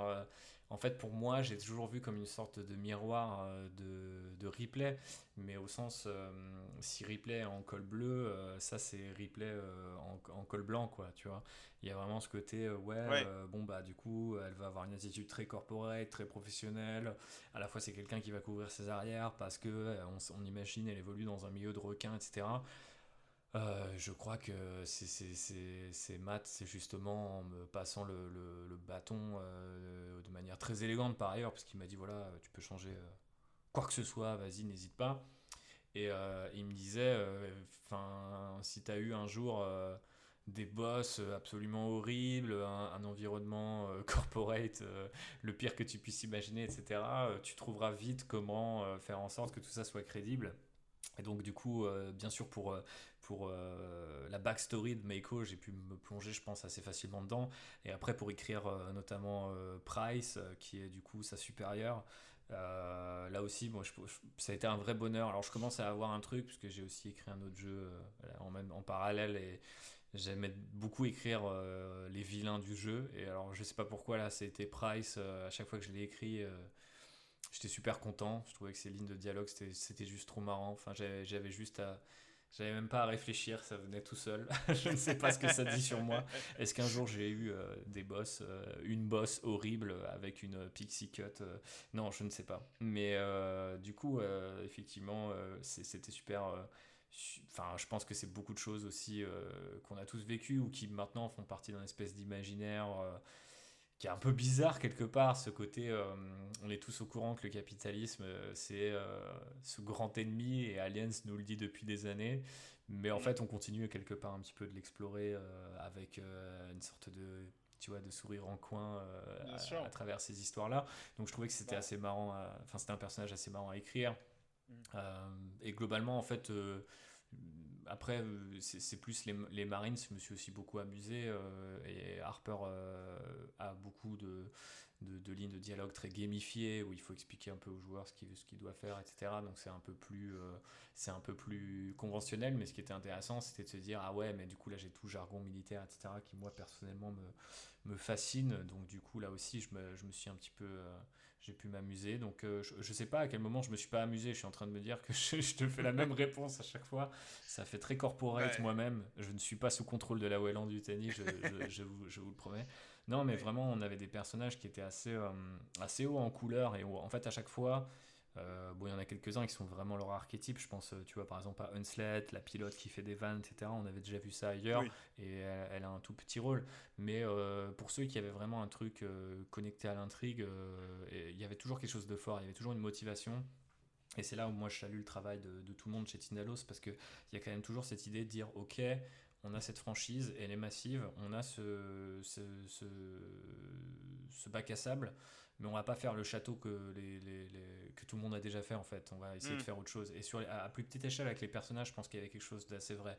Donc euh, Maeko avait ce truc un peu original, euh, Harper a aussi une backstory un peu différente de ce qu'on a l'habitude de trouver, qui vient bien sûr du reste de l'univers étendu, mais donc il y avait toujours un petit, comment dirais-je, sais, une petite pincée de sel, un petit, un petit bout de Mhm. piment qui traînait et que je trouvais intéressant, qui moi personnellement me motivait parce que c'est vrai que même si c'est cool de se baser sur les archétypes et d'écrire des punchlines militaires, euh, je sais faire, mais je me suis I rendu compte job que to do. c'est ça. je me suis vite rendu compte euh, que c'était assez répétitif en fait s'il n'y avait pas Ouais. un- une carotte au bout, euh, un truc un peu plus profond quoi. Donc, euh, donc voilà un petit peu comment ça s'est passé sur les différents Mm. personnages. Puis après, c'est beaucoup les, les, les voice actors, hein, euh, qui, euh, Mm. enfin les doubleurs, euh, je vais parler en français, qui, qui ajoutent énormément de cachet à ce qu'on écrit ou non en fait. hein, ça dépend parce que des fois en fait on, on tombe un peu à côté de la plaque et puis on se dit en cabine que on va rafistoler un petit peu les, les, les punchlines ou les différents dialogues pour que ça colle un peu mieux. Mais typiquement, euh, Juliana euh, Kurokawa, qui a fait euh, la voix de, de Maiko, elle a, elle- enfin, elle a vraiment réussi à vendre, je pense, le truc. Et on entend pas mal, tu vois, ses respirations, des choses comme ça. On, on sous-estime un petit peu, enfin, moi en tout cas, ça m'a vraiment euh, bluffé, quoi, tout ce travail qu'il pouvait amener, enfin, toute cette, euh, toute cette humanité, en fait, qu'il pouvait amener. Bien sûr, Ouais. euh, avant ça, il y a toute la mocap, et nos acteurs de mocap et notre actrice pour Maiko Kimi, elle a été super aussi, et c'était déjà ouf, en fait, de voir, en fait, le perso à chaque étape, tu vois, devenir un peu plus... un peu plus crédible, un peu plus ouais, un peu plus impressionnant quoi. Et c'est- c'est c'est tr- c'est très bizarre parce qu'au départ c'est juste une ligne de dialogue et euh, d'un coup ça devient quelqu'un qui le dit euh, et qui l'incarne physiquement avec la, la tenue de mocap et puis après c'est quelqu'un qui le dit en cabine puis après tout ça se mélange et et, euh, et c'est autre chose. Enfin c'est la somme de notre travail. C'est du coup c'est assez étrange en fait c'est comme Ouais, comme sensation. Je vois ce que tu veux dire. Et notamment là, on- du coup, on parlait de d'évoquer, enfin de, de pas forcément. euh, tu parlais de faire un château de sable, pas forcément celui que, que les uns attendaient. Tu prenais cette un peu cette métaphore là, on va dire. Mais euh, en même temps, vous évoquez les quatre films aliens en fait. Et oui. J'ai réussi à trouver. euh, Il y a vraiment, bah, il y a la mission 8 qui s'appelle littéralement le passager. Mhm. Euh, voilà, euh, tout ce qui est euh, bon, euh, minor spoil, mais dans le bestiaire, tout ce qui est la secte, ça fait beaucoup écho à Alien 4 aussi. Euh, bon, bah, Alien 3 est dans le bestiaire quasiment, Mhm. enfin, il est carrément là. Et bon, bah, Alien 2, c'est le jeu. Donc, euh, c'est assez, enfin, je trouve ça assez habile et, et, et- et cool en fait, parce que du coup, ça, ça flatte aussi l'ego des fans un petit peu de ah, j'ai reconnu ça, j'ai reconnu ci, voilà. Et euh, en parlant de, de, de ça justement, de d'évoquer, euh, c'est une question un peu euh, qui peut-être un peu hors sujet, mais euh, concernant le, le, je sais que tu es fan de Warhammer, je sais que tu es un grand, grand fan de Warhammer. Est-ce que tu as puisé un peu dans Warhammer euh, pour écrire, euh, L'air de pour Darwin. écrire Voilà. Ouais. Bah, beaucoup de gens ont. En fait, euh, l'idée, la comparaison avec Warhammer 40 000 est, est assez évidente parce qu'il y a une faction qui. Alors en fait, c'est même une histoire, attention, accrochez-vous, c'est le moment Père Castor, le moment nerd de ce podcast. Puisque en fait, effectivement, Warhammer 40 000, euh, qui aujourd'hui s'amuse à vraiment euh, protéger le plus possible son IP, euh, a jadis pillé toutes les IP qui, existaient à l'époque, notamment euh, Alien, hein, qui était sorti euh, du coup quelques années avant. Puis Aliens est arrivé et là du coup il a repris encore plus de choses. Et donc il y a cette espèce qu'on appelle les tyrannides à Warhammer 40 000 qui sont ni plus ni moins en fait que une, espèce de dérivé en fait du xénomorphe. Euh, D'ailleurs les extraterrestres sont nommés les xénos du point de vue impérial dans Warhammer 40 000. Donc là aussi, euh, bon après c'est la racine de, de, de xénophobe notamment, etc. Donc Mm. l'étranger, mais bon, peu importe, euh, ils ont le cycle de vie en commun, ils ont beaucoup d'éléments visuels qui viennent de Giger, et en fait, euh, bah, du coup, il y a une secte, il y a une faction à Warhammer 40 000 qui est une autre faction qui vénère cette première faction. Donc là, on se retrouve sur la même idée avec euh, Dark Descent, mais il se trouve que, un, c'était effectivement quelque chose qui était abordé dans plusieurs euh, morceaux de la saga Alien avant. Donc, notamment, je crois, un, des scénarios avortés du, troisième film. Puis les comics de Dark Horse dans les années 90. Donc, nous, en fait, on a, si tu veux, donné vie à un concept euh, qui euh, est euh, latent dans cette franchise depuis longtemps, mais qui s'est concrétisé, si j'ose dire, dans la copie plutôt que dans l'original. Ouais. Et nous, on revient avec forcément un truc qui est. Et puis, c'est pas un secret, Warhammer 40 000 est très proche du cœur de Tindalos aussi, puisque on a fait deux jeux. Euh, dans cette franchise donc euh, Mm. voilà c'est évident qu'on y a pensé après, euh, je sais pas si les gens qui ont conçu, euh, par exemple, le look des personnages y ont pensé. J'ai vu des versions alternatives de l'ère de Darwin où ça y ressemblait peut-être un peu plus. Je pense qu'au final, ce qu'on a fait est légèrement différent. Et puis, c'était quand même un, un truc sur lequel on a dû beaucoup. Enfin, c'était un peu un champ de mine, si tu veux, parce que en gros, des fois, on se disait, tiens, c'est un peu comme ah, puis là, on avait un espèce de truc. Ah ouais, mais si c'est comme euh, le cult Gene Stealer, on va, on va se faire attraper. Donc on essayait de s'en éloigner, puis au final, on avait des retours où les gens disaient là, ça fait trop penser à. et du coup, on se disait bah ouais, mais en fait, est-ce qu'on peut vraiment, tu vois, le, le côté déjà euh, sci-fi avec un look industriel, etc. Enfin, je veux dire. euh, Oui. T'as Dead Space hein, aussi en version euh, vidéoludique et qui a beaucoup inspiré d'Aliens et en fait bon tout ça tu sais c'est le c'est le quoi c'est c'est le serpent qui se prend la queue donc Ouais, au final euh, c'est d'ailleurs le logo de de la saga Alien si je dis pas de bêtises Ouais. aussi. Donc euh, le mec essaye de faire une, une- un parallèle intelligent pour s'en sortir. Non forcément on y a pensé. Moi je vais être honnête. Enfin moi j'y ai pensé. Je vais pas inclure d'autres gens. Après je sais que j'en ai aussi beaucoup discuté avec Romain sur euh, notamment les parallèles de qu'est-ce que voilà. Et en même temps Ouais, bah, notamment, euh, ouais dis-moi. not- notamment le, le protocole Cerber. ah le protocole Cerber bizarrement tu vois c'est qu'est-ce qui te faisait penser à tout ça? Peut-être le côté Ah bah, en fait, juste- Bah, en fait, c'est le, le côté que moi, alors je joue au jeu de mon côté et je l'ai je l'ai conseillé à des potes qui Ouais. sont fans de Warhammer et qui m'ont dit que ça les faisait penser que justement dans Warhammer il y avait euh, ce côté de euh, mise en quarantaine d'une planète, stérilisation par arme nucléaire. et effectivement, ouais, ouais, les- le fameux exterminatus et tout ça. Oui, c'est vrai que j'ai C'est même ça. pas pensé, mais tu vois, en fait, on, on touche un. En fait, mais c'est oui, c'est la SF quoi. Ouais. C'est au bout d'un moment, tu, tu touches à des thématiques immuables quoi. Puis tu touches à un truc inconscient et tu te dis, euh, ouais, en fait, c'est trop marrant de se dire, il y a ce culte-là qui me fait penser à ce.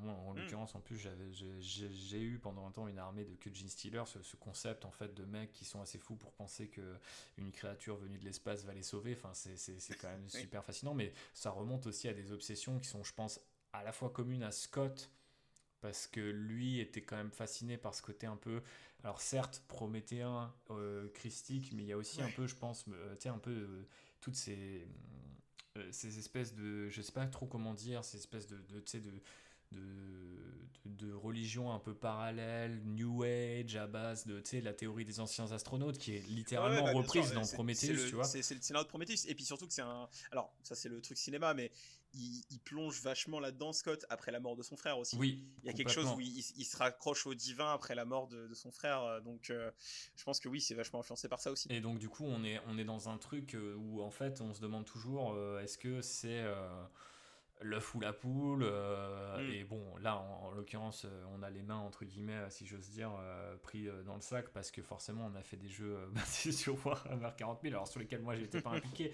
mais auxquels j'ai joué, et qui m'ont donné envie de travailler avec Tindalos en premier lieu, parce que je, je voyais l'amour pour, pour une IP que moi j'adore, et que j'ai retrouvé aussi sur, sur Aliens effectivement, on, on- on y, on y a pensé, mais c'est assez marrant de voir comment les gens peuvent en fait quelque part euh, se dire ah ça c'est sûr, c'est une référence à Warhammer.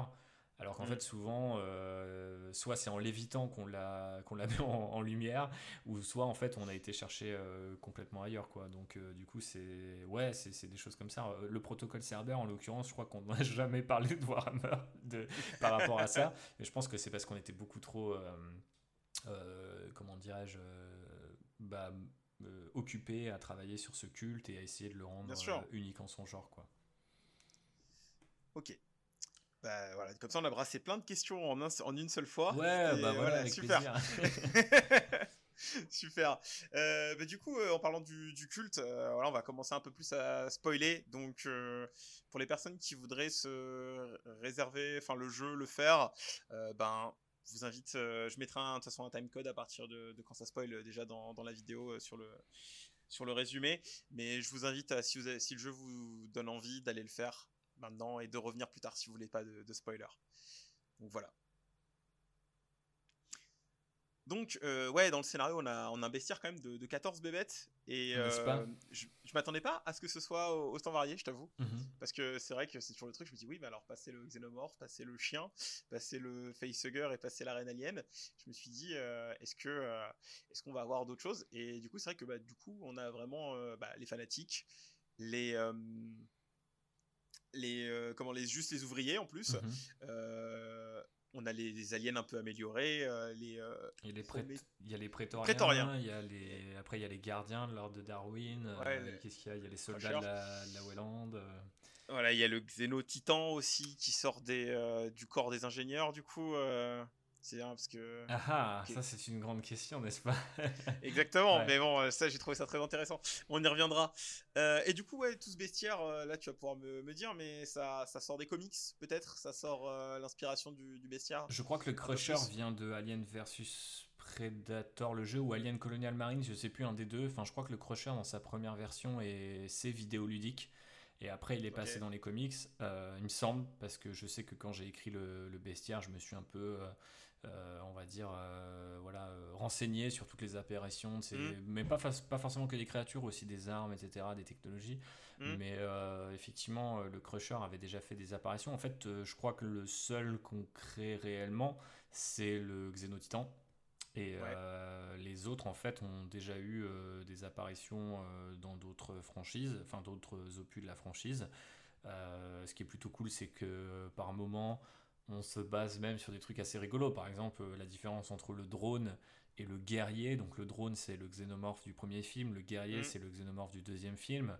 Euh, visiblement, en fait, c'est plus une sorte d'erreur euh, qui s'est euh, ou d'improvisation sur le tournage parce qu'on n'avait pas Giger et que Cameron voulait un Mm. look légèrement différent et plus une carapace plus segmentée, je crois, pour la caméra sur le sur l'alien, ce qui donnait l'impression, je crois, au spectateur que l'alien était complètement différent alors que en fait dans sa tête c'était le même et je pense que euh, pour James Cameron il n'y a pas de drone ni de guerrier mais euh, Oui. ça c'est une logique euh, vidéoludique slash tu vois construction d'univers étendu qui est super intéressante c'est cette couche en Bien fait sûr. ces surcouches qu'on rajoute a posteriori et qui ensuite est limite reprise euh, par d'autres gens et nous on en fait partie et moi je trouvais ça super intéressant de dire ok alors quand est-ce qu'on révèle euh, le guerrier par rapport au drone? Parce que nous euh, nous autres nerds on sait qu'il y a une, une petite différence, différence. quand même dans l'or etc et ouais on n'a pas été chercher non plus tout ce qui a été fait. Il y a des- je crois qu'il y a des aliens ailés des aliens de couleur etc mais euh, Oui, oui, puis même euh, Marvel, depuis qu'ils ont récupéré, ils ont créé leur propre truc à leur sauce aussi. Donc, euh, Effectivement, oui, bah, j'ai vu passer deux trois trucs d'ailleurs euh,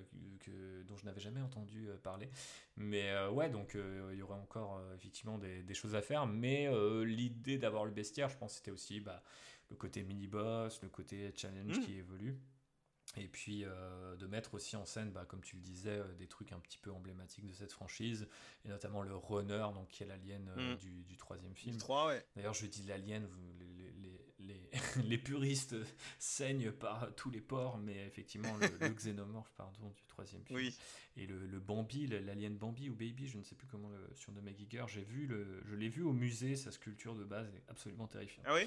Ouais, il est encore plus petit et plus compact, donc on dirait vraiment une sorte de petit, euh, de petit veau qui vient de naître, tu vois, dans ce côté un peu bizarre des, des, des, des, des- Mm. des- comment on appelle ça, des mammifères qui, qui, qui, voilà, qui sortent euh, du, du ventre de leur mère et qui, qui, qui ont un petit côté quand même un peu chelou, euh, voilà, donc euh, il allait piocher euh, l'horreur partout où elle pouvait. Et je pense, alors je ne sais pas, parce qu'il a habité un temps à Gruyère, mais c'était peut-être- pas à ce moment-là qu'il dessinait cette bestiole-là, mais je me dis, euh, il y, a, il y a beaucoup de vaches en Suisse, donc qui sait, peut-être que c'est plus une... D'ailleurs, je crois que dans une des versions du, de Fincher, c'est pas un chien, mais une vache, si je ne dis pas de bêtises. Euh, oui, oui, c'est Oui, euh, oui, t'as raison. Donc c'est un runner, mais c'est pas forcément... euh, voilà, c'est à quatre pattes, quoi, c'est ça qu'il faut Voilà, c'est un alien qui se déplace à quatre pattes. Exactement. Exactement. Donc voilà, et euh, le, pour revenir un peu sur le, le protocole Cerber, parce que je t'ai vu euh, tweeter aussi là-dessus et que t'as as pas mal bossé dessus, du coup, tu l'as. Comment t'as comment pensé le truc? Parce que je sais que tu l'as repris, c'est ça? Ouais, je l'ai repris parce qu'il était euh, le prologue hein, existait euh, quasiment sous sa forme actuelle. On a changé pas mal de dialogues, mais en fait, dans sa structure, il n'a pas beaucoup bougé. Il existait déjà tel quel, mais le protocole Cerber faisait partie un petit peu des choses que les gens avaient du mal à comprendre. Euh, à la fois visuellement, comment ça marchait, à quoi ça servait, qui, Alors, qui l'avait activé, quoi. Parce que du coup, pour les gens qui seraient encore euh, dans le podcast et qui n'ont pas fait le jeu, Oui. Euh, le protocole Cerber, du coup, c'est l'enjeu du prologue. C'est donc euh, notre, pro- notre protagoniste qui, euh, pour empêcher la, on va dire, la contamination et la propagation de l'infection xénomorphe, va activer un réseau de satellites qui empêche tout départ et entrée sur la planète. Exactement. Et donc, euh, du coup, euh, il fallait un petit peu expliquer euh, bah, comment ça fonctionnait, pourquoi ça avait été créé, pourquoi réellement ça avait été créé, et, euh, et euh, aussi euh, les différentes phases en fait qu'avait ce, qu'avait ce, ce protocole. Et du coup, il y a eu énormément. alors, ça, ça fait vraiment partie du taf de narrative design, tu sais, sur du côté vraiment très problem Mhm. solving, de comment on fait en sorte de euh, rendre ça crédible et aussi de comment dire de caler ça avec euh, bah, le gameplay. Parce que pour vous Mm. faire une petite confidence par exemple on a cette plateforme qui normalement euh, nous interdisent bah, d'aller sur en dehors de la planète de quitter la planète. Mais on avait une mission 5 qui devait se passer dans la station où se passe le prologue et la station qui active le protocole. Et donc du coup on se dit est-ce que ces missiles t'empêchent éventuellement euh, De retourner bah, de sur retourner sur la, la- la station où tu es censé euh, pouvoir activer et désactiver le protocole. Ça serait quand même un peu con que tout shoot, euh, enfin tout- voilà, tout soit shooté euh, dès le premier coup. Il n'y a, pas de protocole de non-retour. L'avantage c'est qu'on se base aussi sur voilà tout ce côté un petit peu euh, machiavélique de la Wayland, qui a un plan de contagion pour à peu près voilà c'est voilà un plan B, un plan C, etc. Donc euh, du coup, euh, on a pu un petit peu s'inspirer de tout ça.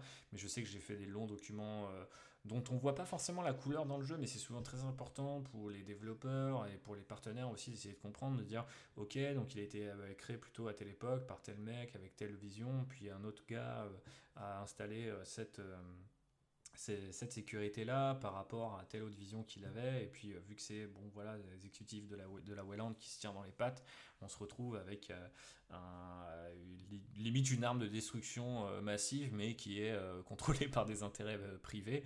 Donc forcément il y a, y a des choses un petit peu qui, qui peuvent dérailler. Mais ouais typiquement c'est un des challenges un peu j'allais dire stupide pas au sens euh, idiot, euh, tu vois, en mode euh, c'est vraiment trop con ces mecs chez Tindalos, mais non, mais il y a vraiment, tu sais, le, le truc vraiment très, très mécanique de bah ouais, en fait, on, s- on, on- on- on se.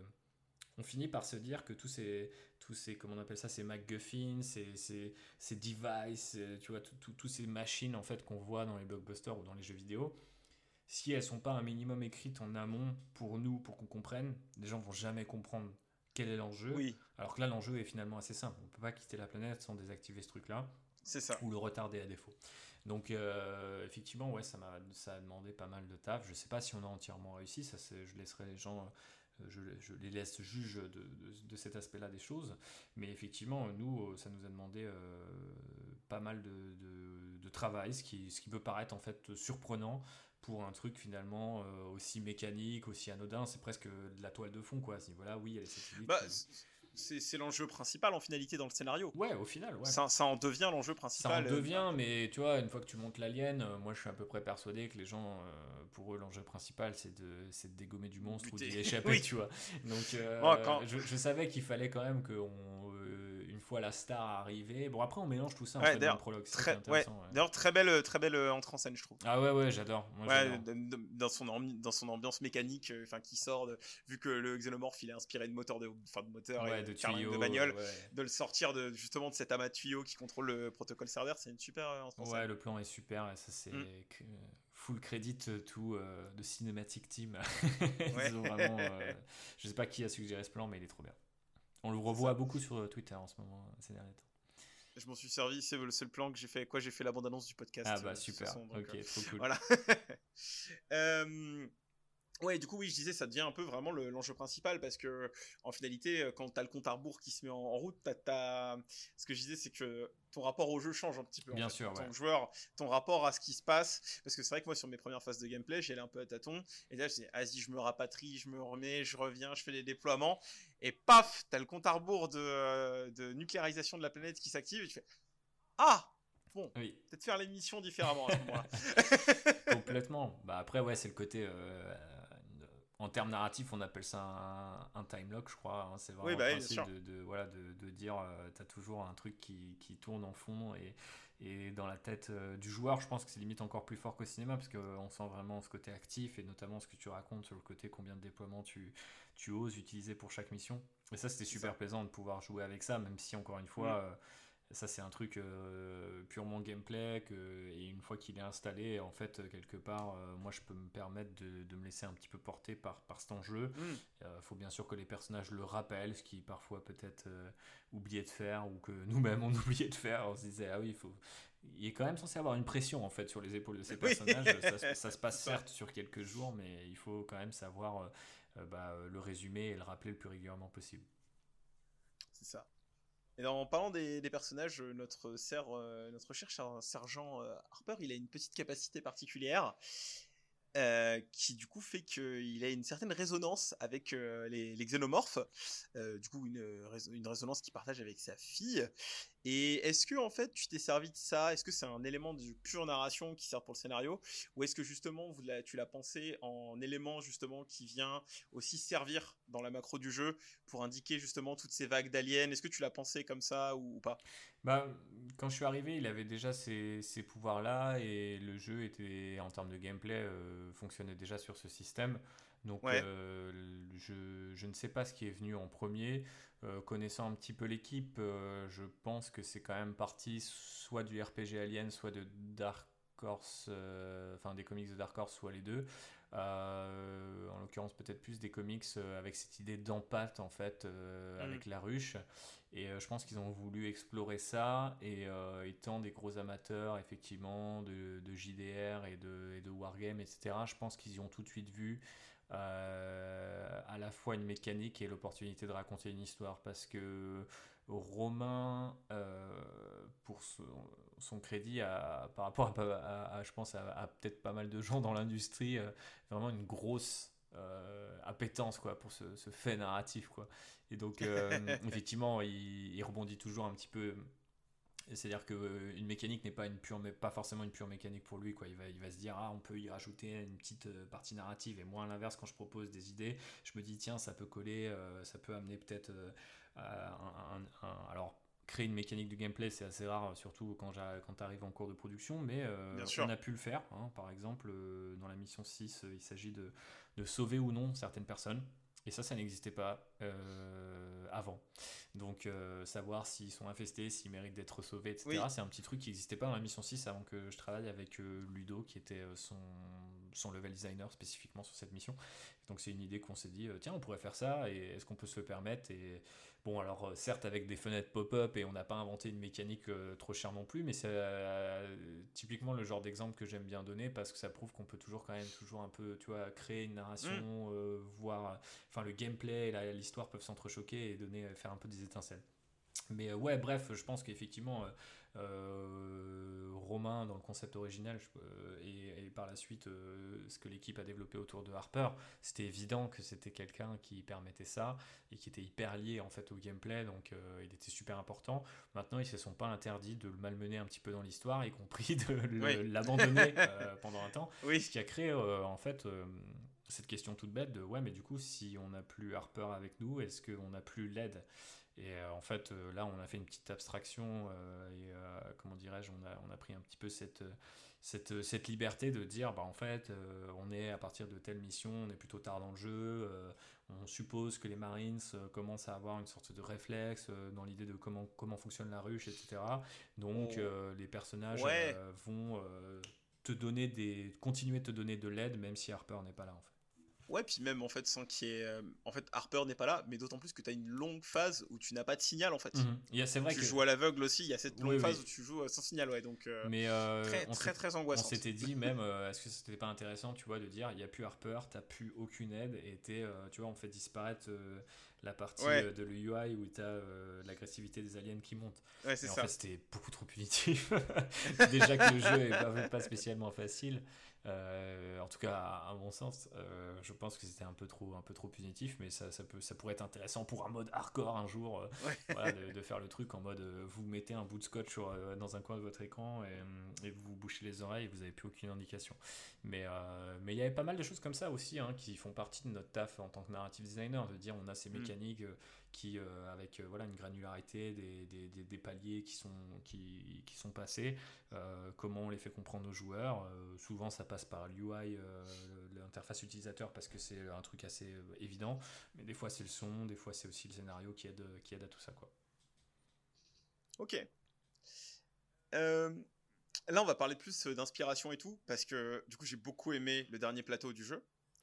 J'ai beaucoup aimé le dernier plateau du jeu, et du coup, ça me vient à me dire euh, chez qui vous êtes allé vous inspirer, notamment pour les véhicules, parce que je sais que vous avez pris euh, des, des tafs déjà existants en inspiration, Ouais, genre de Ron Cobb, si je dis pas de Ouais, c'est ça, Ron Cobb qui a travaillé sur, euh, sur, Bah, les- sur les films. Et puis, euh, en fait, le, son design de l'APC, donc le, le, euh, le véhicule du deuxième film, euh, qu'on a effectivement aussi dans le jeu, mais on commence avec euh, ce qu'on a appelé l'ARC, donc qui est la version Recon, la version en fait un peu légère de ce véhicule, en fait est basé sur son design original, parce qu'il était beaucoup plus petit et beaucoup Mm. plus anguleux, donc on a fait quelque chose un petit peu entre les deux. Et, euh, et voilà. Et d'ailleurs, il y a une petite référence à ça, je crois, dans son codex. Euh, Je me demande si j'ai pas calé un petit euh, Cobb euh, Motor Industries ou un truc comme ça euh, sur le, le- le nom du fabricant du, du véhicule. Mais ouais, bah, sur les véhicules, souvent, c'est moi, en tant que fan de Wargame et de, voilà, de, de- de pas mal de choses comme ça, je vais toujours un petit peu chercher l'inspi à droite à gauche. Puis j'aime bien en fait essayer de comprendre comment, comment euh, il pourrait être créé. euh, Ouais, tu fais du, tu fais du rétro-engineering euh, dans ta création un petit peu, il y ouais. a un petit peu de ça, ouais, complètement. Et après, il faut savoir que ça fonctionne quand même plutôt comme ça euh, quand on s'intéresse. Moi, j'ai travaillé deux- plus de deux ans sur World of Tanks et j'ai rencontré des historiens, des mecs qui, voilà, ont, ont essayé Mm. à, a posteriori d'écrire, bah, voilà, l'histoire de certains véhicules militaires à mesure que les archives, en fait, disparaissent et que les témoignages ou les gens qui sont susceptibles de les donner, euh, malheureusement, disparaissent aussi. Et en fait, on se rend compte qu'il y a énormément de, de ça, en fait, hein, du, du côté Mm. un peu euh, on teste et puis on improvise. Et puis, et en fait, il y a des histoires, euh, je trouve, à foison dans des micro-détails. Et ces, ces- ces- ces engins-là, donc en l'occurrence, les chars euh, racontent énormément de choses sur. Euh, le pays qui les construit, à quel moment, etc.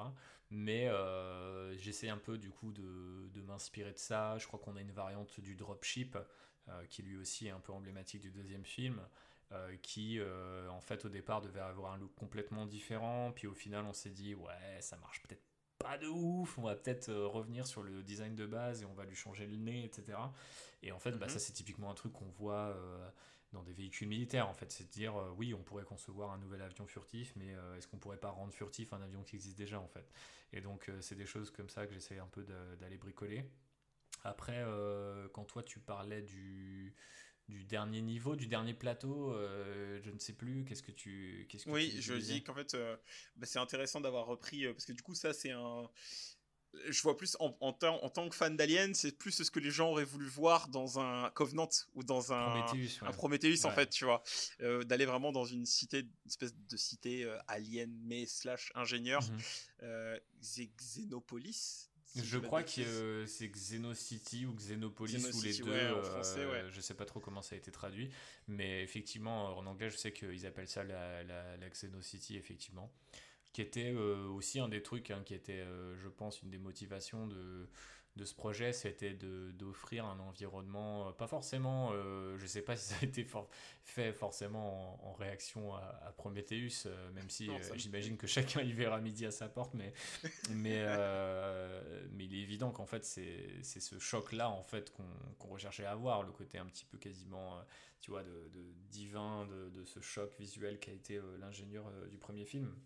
Mm. Et aussi euh, un moyen de récompenser. On parlait en intro de ouais, bon bah là on n'est pas avec ces Marines, on est avec Hayes. Et donc l'idée c'était de dire ouais, mais en fait t'es dans un environnement euh, qui est complètement différent, ce qui est quasiment suicidaire en fait de faire ça sur un. Oui, bon voilà, la dernière heure de jeu, c'est un environnement qu'on va pas réutiliser du tout, mais euh, voilà, on vous le met parce qu'on a envie de l'explorer et on a envie de montrer quelque chose de nouveau quoi. Oui, puis c'est, enfin, c'est justifié dans le gameplay aussi que les Marines y restent pour défendre euh, les- la position. Enfin, c'est. Ouais, ouais, C'est pas si mal, c'est pas si, enfin, c'est On- pas mal amené euh, loin de là. Disons mais- qu'on se débrouille, mais qu'en fait on savait bien ce que nous on avait envie de présenter. Oui. Et on se disait dans cette espèce de somme, euh, parce que à la fois, moi je, je reste persuadé que c'est effectivement un hommage euh, au deuxième film euh, par bien des aspects, mais aussi une somme en fait de tout ce qui a pu s'être fait sur cette franchise, euh, y compris dans, Mm. ces, dans ce qu'on disait tout à l'heure sur le, des trucs un peu improbables ou un peu moins réussis ou euh, pas forcément mauvais mais qui vont diviser ça, ça nous intéressait d'aller voilà chercher ce, ce poil à gratter, d'aller se frotter à Prometheus, aller se frotter à, à Covenant et aussi avoir ce côté, cette horreur cosmique un petit peu, cette Mm. étrangeté, la ramener euh, là et de dire euh, bon, t'as été sur cette planète, tu dois t'en échapper, mais est-ce que finalement t'avais pas, t'as pas envie de rester un dernier niveau qui va te donner, tu vois, qui, qui fait- finalement va, ré- va répondre à moins de questions qui va, qui va, en- qui va en donner. Et, euh, et moi, je trouvais ça super intéressant. Enfin, typiquement, euh, pour quelqu'un qui a beaucoup étudié ces franchises euh, par, le passé en tant que journaliste, c'est un truc qui, je pense, elles ont du mal à faire et c'est dommage, mais c'est toujours remettre en question, d'aller un peu plus loin, de d'essayer de de, de- de proposer en fait euh, de nouvelles choses, quitte à ce qu'elles soient brèves ou euh, assez un peu euh, ouais, furtives. Et en fait là, voilà, on s'est dit, ok, si, si on va jusqu'au bout, euh, maintenant qu'on a référencé euh, tous les films et tant de choses de l'univers étendu, il faut aussi qu'on aille dans cette direction-là. En tout cas, moi, c'est comme ça que, que je l'ai compris. Mm. Et c'est comme ça, en tout cas, que je l'ai écrit. Après, on a aussi euh, Marlowe, qui est un personnage dont on n'a pas parlé, mais qui effectivement... euh, J'allais, y- j'allais y venir. ramène, euh, nous permet aussi d'explorer ce côté-là. Et puis, euh, on s'est beaucoup amusé avec, avec ce niveau-là, qui, a- qui, qui, a, qui a eu assez peu de versions, parce qu'en fait, quand je suis arrivé, on était en Matt était en train de terminer sa version. Et en fait, moi ensuite, j'ai repris depuis le prologue, j'ai écrit de manière quasiment chronologique, en fait, à peu de choses près. Et euh, donc, en fait, j'ai terminé sur cette mission-là qui a, qui a, eu, qui, a pas eu, du coup, euh, forcément. euh, plus de, comment dirais-je d'itération que ça et je pense que c'est parce que c'est la dernière mission certes mais c'est aussi parce que on était tous d'accord pour faire un, une espèce de petit tu vois petit passage dans l'enfer à base d'horreur cosmique presque un peu Lovecraftien euh, enfin c'est c'est de ça dont on avait envie quoi donc euh, Ouais, mais ça, bah, c'est, vachement juste ce que tu dis parce que la, la salle avec les, les gros œufs, mhm. c'est une phase de gameplay trop marrante. Enfin, c'est, super bien comme, c'est super bien pensé. Euh, oui avec euh, cette vanne etc là ouais Oui, bah Ouais. oui, c'est super bien pensé. J'ai dit, euh, là, j'ai, pas pu m'empêcher de sourire parce que à la fois vous vous expliquez pas trop non plus ce que c'est, Mhm. Comment ils ont pu évoluer dans ces formats-là. Enfin, tu te doutes un peu. Il y a vraiment ce- cet équilibre de pour garder une horreur. Tu n'expliques pas ce que c'est et à côté de ça, tu euh, avec le personnage de Marlowe, tu viens titiller un peu l'angoisse déjà palpa- palpable des genres parce que t'as pas beaucoup de marines, c'était trois personnages, t'es vraiment en danger, tu vois, je trouve que c'est super bien dosé. Ouais, bah c'est gentil, merci beaucoup de le dire. On s'est beaucoup. euh, moi, j'ai travaillé particulièrement avec, euh, avec Dimitri et Romain sur cette mission et ils avaient vraiment, une- pour le coup, une vision très claire de ce qu'ils avaient envie de faire. Je crois que la via, la, la- l'idée des vannes et des, et des différents mar Marlowe viennent, viennent d'eux. Après, moi, je me suis beaucoup amusé à, à les écrire et c'est vrai que je trouve que c'est une des missions qui marche le mieux. Enfin, en tout cas, enfin, tout le monde ne l'a pas faite encore à, à l'heure où euh, on Mm. enregistre ce podcast, mais quand les gens l'ont faite, j'ai, vu cette vanne euh, clippée, enfin, ce, ce côté, Oui. ce- cette, cette séquence des œufs, c'est une des premières séquences que j'ai vu clipper comme ça sur Twitter. Et ça m'a fait. Enfin, c'est là où c'est super plaisant de, de se confronter en fait à la vie des gens. euh, bon là en l'occurrence il est ultra positif, mais même euh, quand des gens mettent, tu vois par exemple euh, quand il y a un décalage, c'est-à-dire que quand moi j'essaye pas de faire de l'humour, mais les gens trouvent ça drôle, en fait je trouve ça juste Oui. fascinant, tu vois. En fait. Je, Oui, le prends pas mal, je, je me dis mais ouais ok effectivement on est, on est tous... euh, on a tous vraiment des cerveaux qui sont branchés euh, complètement différemment quoi. Et, Non, mais c'est clair. euh, et ouais, et, je pense que cette séquence-là, euh, spécifiquement de la dernière émission, devait évoquer énormément de choses. Et je suis content que, d'après ce que tu me dis, euh, ça fasse euh, le job.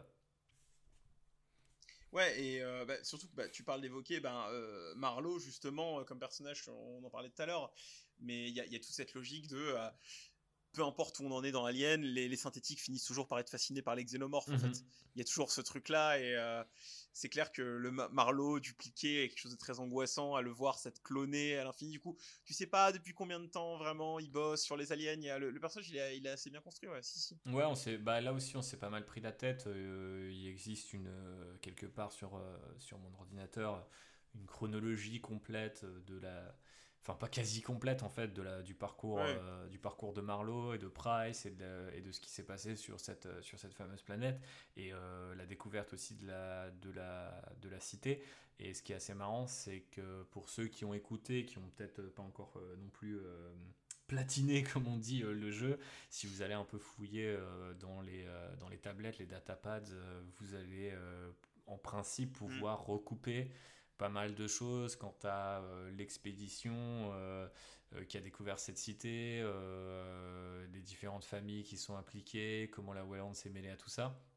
Et là, pour moi, c'était vraiment l'occasion de d'aller dans le côté euh, de, tu vois de, de, de Conrad qui inspire pas mal notamment les noms des vaisseaux dans, dans Aliens Mm. et donc en fait le côté tu vois découverte d'un nouveau monde et pionnier et euh, tu vois colon qui qui découvre un truc qui les dépasse et on est aussi dans du Lovecraft on est dans plein de choses. Et en fait c'était assez marrant de se dire effectivement on peut pas juste créer des bribes sans nous Mm. savoir comment elles sont connectées c'est impossible Bien en sûr. fait. donc il faut qu'on fasse un- au minimum une sorte de Tu les as, tu les as toutes écrites les datapads, c'est toi Ouais, qui les, les as- datapads quasiment Ouais. tous, euh, c'est moi qui les ai écrits. Il y en avait deux trois que j'ai gardés parce qu'ils fonctionnaient, mais en fait il y a tellement de choses qui ont, ch- qui ont bougé. Parfois même l'ordre d'émission a changé. C'est-à-dire que le contenu Hmm. euh, n'a pas forcément changé, mais l'ordre d'émission a changé. Et ça, ça demandait à ce que, bah, en fait, euh, un indice pouvait pas être donné. par exemple, enfin, ça sans doute pas été le cas, mais typiquement si on avait mis un indice sur euh, sur Marlowe euh, dès le, le premier euh, premier niveau, Hmm. euh, en l'occurrence il y en a un, je crois, mais je pense que c'est impossible à le comprendre, alors que si on le mettait, tu vois, trois niveaux plus loin, peut-être que ça grillait une cartouche. Donc effectivement, ouais, tous les tous les datapads, c'est c'est moi qui ai fait. Et, et c'était assez marrant parce que je, je- quand je me suis dit, ok, c'est bon, j'ai fini, tous les dialogues, tous les cinématiques, c'est posé.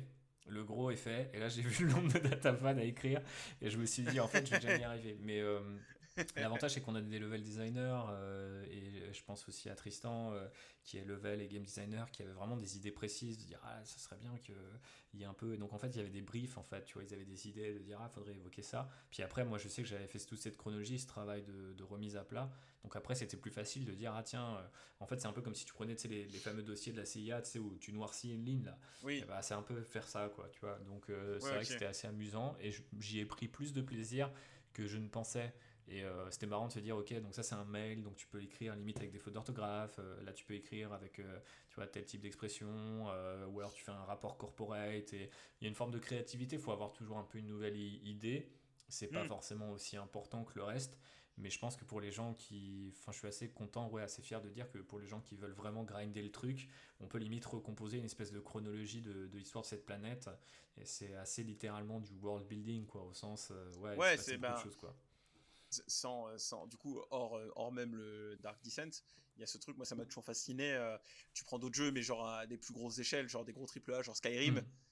donc euh, ça, ça, moi ça me pète le cerveau je peux me dire qu'il y a un mec qui a écrit chaque bouquin que tu Ouais. trouves dans les bibliothèques de bord de ciel et tout ça tu vois et, et c'est vrai que c'est en termes de world building c'est super quoi si vraiment t'es passionné de l'univers tu peux aller feuilleter chaque bouquin que t'as trouvé par terre et donc là c'est pareil avec les datapads donc c'est très cool Ouais, bah, c'était, c'était, euh, c'était amusant. Et puis après, encore une Mm. fois, euh, y a Isolation l'avait fait, super bien avec les terminaux, Mm. etc. Donc, euh, c'est clair d'ailleurs, j'ai vu des trucs de ouf où euh, on a des, des noms en commun pour certains personnages qui, euh, en fait, nos personnages ont le nom de personnages qui apparaissent dans des datapads de Isolation. Je pense que c'est euh, euh, un hasard.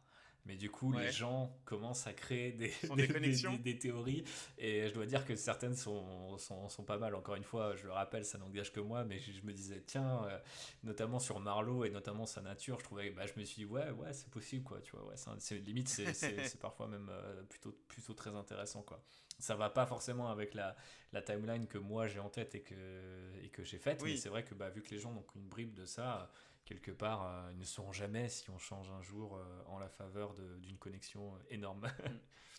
Et en petite question nerd vite fait, euh, tu parles de timeline, ça se passe après Alien 3, c'est ça? Ça se passe euh, techniquement, euh, je crois que Alien, et Ali- enfin, Alien 2 et Alien 3, ça se passe en la même année ou à quelques mois près.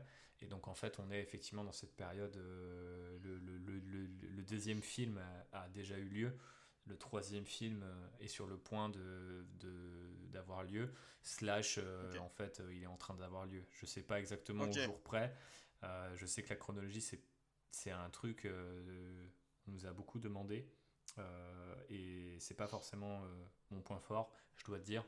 Je savais juste que on avait cette idée d'être un peu parallèle aux, évé- aux événements du film, Ouais, à la fois pour euh, euh, avoir une sorte de marqueur visuel sur ce qu'on voulait développer, et aussi euh, euh, cette idée que vu qu'on imagine ce plan incroyable de la Welland et cette ressource, de cette mine d'or sur laquelle potentiellement elle est assise, ça fonctionnait assez bien dans ce côté. Oui, Alien c'est déjà une opération de- d'envergure, mais euh, si on imaginait ce qu'était la, on va dire l'opération du board quoi en fait, à quoi elle ressemble Mm. exactement, tu vois. Et donc euh, c'était ça, ça part un petit peu, en tout cas dans ma tête, c'était un petit peu de, de- de partir de là pour essayer de voir un petit peu euh, s'ils avaient eu un plan effectivement euh, enfin je vais pas dire que Aliens c'est un peu le plan B de Dark Descent mais tu vois c'est non c'est plutôt de, enfin on va dire euh, peut-être l'un est l'essai euh, est l'essai de l'autre ou en tout cas c'est plutôt quelque Mm. chose de l'ordre de des, des parallèles en fait ouais des, des parallèles qui entre la saga, Yes. c'est d'autant plus intéressant, ouais. Et donc, euh, toi, euh, pas, en tant que narrative designer, est-ce que tu, qu'est-ce que tu trouves que votre jeu a en fait en particulier? Qu'est-ce qui, qu'est-ce qui tire, euh, enfin, ce qui permet de tirer une épingle euh, en particulier du jeu? Est-ce que tu as déjà réfléchi à ce genre de questions Ouais, bah, on en a peut-être un petit peu parlé comme ça par touche, mais je pense que c'est le, croisement déjà des, des genres, pour moi, est, est- est super important. C'est quelque chose que les gens qui ne sont pas forcément euh, soit des gros joueurs, soit des gens qui font partie de l'industrie mesurent, mais aujourd'hui, innover dans un, dans un milieu comme le jeu vidéo, c'est devenu très compliqué. On a l'impression que euh, c'est moins sclérosé peut-être que le cinéma ou qu'ailleurs. Mais euh, la vérité, c'est que les genres, les suites, il y a énormément de choses qui sont établies et qui nous mettent un petit très peu dans, des, dans des cases. Donc en fait, avoir tenu bon sur ce mélange d'influences, euh, que ce soit euh, le tactical, euh, le, le- jeu de tra- stratégie en temps réel, qui sont déjà en fait entre guillemets, tu vois, très très très proches, mais ça ramener aussi des éléments de quelque part du, du de, de RPG, de JDR en fait papier aussi, et de tout ce que euh, le JDR papier Alien a amené à cette franchise. Et en fait là on touche, je pense, limite à la deuxième qualité pour moi, c'est en fait cette compréhension de, de, de l'IP en fait euh, dans un sens euh, à la fois Mm. euh, hommage et continuité. Et je pense qu'en fait, soit, souvent on a soit l'un soit l'autre, le plus souvent on a l'hommage, hein, on va pas se mentir. Et euh, la, la- la continuité peut être un peu trop radicale, trop difficile, trop, voire même en fait compliqué, enfin euh, pas adapté pour le jeu vidéo. C'est-à-dire qu'on va plutôt peut-être laisser les séries ou les films faire quelque chose de radicalement nouveau. Euh, je pense pas qu'on fasse quelque chose de radicalement nouveau, mais je pense qu'on a réussi à en fait combiner euh, tout plein d'éléments de Alien en tant que saga et en tant qu'univers étendu aussi. Et euh, derrière, on s'est dit, ok, on, on pousse les potards à fond, peut-être un peu comme euh, cette fameuse légende de, Cameron qui écrit Alien, qui rajoute un S et qui fait le S de dollar avec ce fameux S. Donc euh, je ne sais pas si c'est ça qu'on a essayé de, faire. Par contre, je sais que très clairement, il y a cette idée de faire un, gros effort de... En tout cas, c'est comme ça que je l'ai formulé à, l'équipe quand moi je les ai rencontrés. Le premier truc que ai dit, c'est Ah ouais, mais en fait, c'est- un, un effort de world building qu'on n'a jamais vu sur cette franchise, que moi je connais bien. Euh, peut-être à plus petite échelle dans les comics de Dark Horse dans les années 90 où il y avait tout un tas d'expérimentations super bizarres, etc. Et euh, oui, il y, y y y a- il y a forcément de ça, mais en fait, à cette échelle-là, on l'avait jamais vu. Et en fait, à cette échelle-là, même, on n'aurait jamais dû le voir quelque part parce que euh, normalement, la raison aurait dû nous dire que plus de deux heures de cinématique euh, pour un studio euh, qui emploie une quarantaine de personnes euh, à Paris, c'est peut-être Oui, un petit peu ambitieux. Quoi. On est, on est même pas sur, on est même pas sur un double A finalement, tu vois. c'est- Bah, j'ai du mal avec les étiquettes, je saurais pas te, Ouais, dire hein, exactement. mais maintenant, ça devient très compliqué, c'est une zone de flou. on- mais je sais qu'on on, a, on a tapé, tu sais, quand on dit, euh, tu vois, genre, on, on- on cogne, euh, on cogne du poids lourd, quoi. On essaye vraiment d'aller. euh, Ouais, non, mais c'est clair. ça, quoi. Parce que oui, euh, au-delà de, au-delà de la, parce que je, je vois déjà des gens qui auraient pu critiquer, critiquer l'aspect graphiste et, et graphique, euh, tout ça, mais c'est vrai que bon, je, je disais double A tout à l'heure, c'est vrai que moi non plus j'aime pas trop les étiquettes, mais bon dans, dans le dans le commerce c'est vrai que Ça aide. les gens, euh, les gens, oui, moi je veux jouer à des, des triple A ou de l'indépendant. Enfin, généralement, les gens parlent pas trop des jeux qui sont entre les Mhm. deux, tu vois. Mais euh, c'est vrai que, comme tu dis, deux heures de cinématique, ça reste assez conséquent pour un jeu vidéo. Ouais, euh, bah, c'est, parce que c'est de la- c'est de hein, euh, donc- Ouais, c'est voilà, il y a, y un film euh, dans le, dans le, dans le jeu, quoi. Et euh, en termes de production value, ouais, c'est quelque chose qui est quand même notable. Ouais, pas- bah, il y, a- il y a eu beaucoup d'efforts qui ont été faits là-dessus et je pense que Mm. globalement, dans chacune des disciplines, et il y en a de nombreuses qui sont convoquées euh, dans le jeu vidéo, chacun a vraiment voulu euh, euh, mettre euh, tu vois, le, le- le- le maximum en fait. Et ça, c'est un vrai truc. Et euh, je pense même à des séquences euh, qui n'existaient pas mais qui euh, sont rajoutées parce que il y a un animateur qui a pensé un truc, il y a un artiste qui a pensé à ça. Enfin, et ah ouais, une bonne idée. Et ça, c'est aussi, comment dire, au crédit de, de, de, de Tindalos. Il y a des studios où en fait on encourage ce truc-là, c'est à la fois on a une vision très forte, euh, je pense un petit peu, si j'ose dire, au sommet de la pyramide sur ce que doit être le jeu, mais où en fait les gens peuvent arriver et dire ok, je sais comment on pousse euh, les potards plus loin, je sais comment on fait euh, en sorte que ça soit encore mieux. Les gens peuvent prendre la parole. En tout cas, moi personnellement, je, moi qui suis arrivé un peu en plus en outsider, en freelance, au Mm. milieu de la prod, arriver là-dessus et proposer de dire ok, bah écoute, je pense que Meko, on peut rajouter ça, euh, baisser peut-être un petit peu si. Euh, ah, il nous manque euh, cette grande séquence. euh, j'ai l'impression que ça, ça colle pas avec le parcours des persos. Et j'ai vraiment eu l'impression que limite jusqu'au dernier jour, on a continué à essayer de, de porter ce truc. Et je pense que si les gens peuvent pas forcément mettre le doigt sur exactement ce qui est génialissime euh, parce que tel mec a fait ça, ça c'est impossible que les gens forcément le sachent parce que c'est généralement déjà pas la responsabilité d'une seule personne. Oui. Mais par ailleurs, c'est compliqué à, à- à dire qui a fait quoi parce que euh, y avait cette espèce en fait d'élan quoi créatif. Et je pense qu'il se ressent dans le jeu, à la fois dans cette, euh, dans cette espèce de respect pour la licence, mais aussi le- l'envie de, de la voir euh, de nouveau briller, un peu être. euh, euh, j'ai pas d'autre mot que ça, remuer, tu vois. J'ai- j'ai- moi, j'aime bien sentir Ouais, vois, ouais. c'est un peu, euh, ouais. c'est- là, c'est vivant, il y a encore des trucs à faire, il y a des choses à dire, il y a des trucs à inventer. J'ai l'impression qu'avec l'ère de Darwin, on fait ça, mais c'est pas comme si l'ère de Darwin était le seul ennemi du jeu. Il y a tout un truc autour, il y a des mécanismes, il y a des persos, on, on fait des, il y a, il y a la Xenocity. Donc euh, j'avais l'impression que c'était un jeu qui était, euh, à défaut d'être euh, parfait, euh, généreux en fait. Et cette générosité-là, Mm. euh, on la trouve pas partout, je pense, et pas avec. Générosité veut pas forcément dire sincérité, quoi. Tu peux donner énormément et puis finalement pas vraiment comprendre sur quoi tu travailles ou qu'est-ce que les gens attendent. Moi, quand les premières reviews sont tombées et que les gens disaient euh, que si euh, le euh, Alien Isolation c'était le premier film, enfin tu vois, le premier film mais en jeu vidéo, bah nous on est le deuxième film mais en jeu vidéo et je pense que je, Mm. j'ai dit à Romain plusieurs fois, il faut que ça, il faut que c'est que cette phrase sorte, il faut que les gens comprennent, tu vois, parce que c'est comme ça que moi j'avais le j'avais résumé le truc et Ouais. c'était ça un petit peu mon, mon ambition, tu vois. Et... Mais c'est ce qui est ressorti des reviews pro. Ouais, hein, ouais, complètement. Mais du coup, quand je l'ai lu euh, sur, euh, je crois que c'est euh, Rock Paper Shotgun euh, ou PC Gamer, je sais plus, le, un des deux, un des deux gros médias que, bah, euh, on va dire euh, auquel on s'adresse avec un jeu de stratégie en, de, enfin voilà, en, en premier lieu, euh, a, a sorti cette phrase et je me disais, bah ok, en fait c'est assez marrant parce que nous-mêmes c'est ce qu'on disait pour se motiver, tu vois. Moi, enfin moi tous les Mm. jours je me disais, ok, on est en train de faire le euh, le- le- l'équivalent euh, quelque part un peu euh, camerounien euh, de, de Alien Isolation quoi sur un autre genre Mhm. avec une autre vue avec euh, des moyens considérablement plus réduits sans doute J'étais pas chez Creative Assembly, donc je peux pas dire exactement de quoi ils ont profité, mais j'imagine que c'était quand même peut-être un peu plus confortable.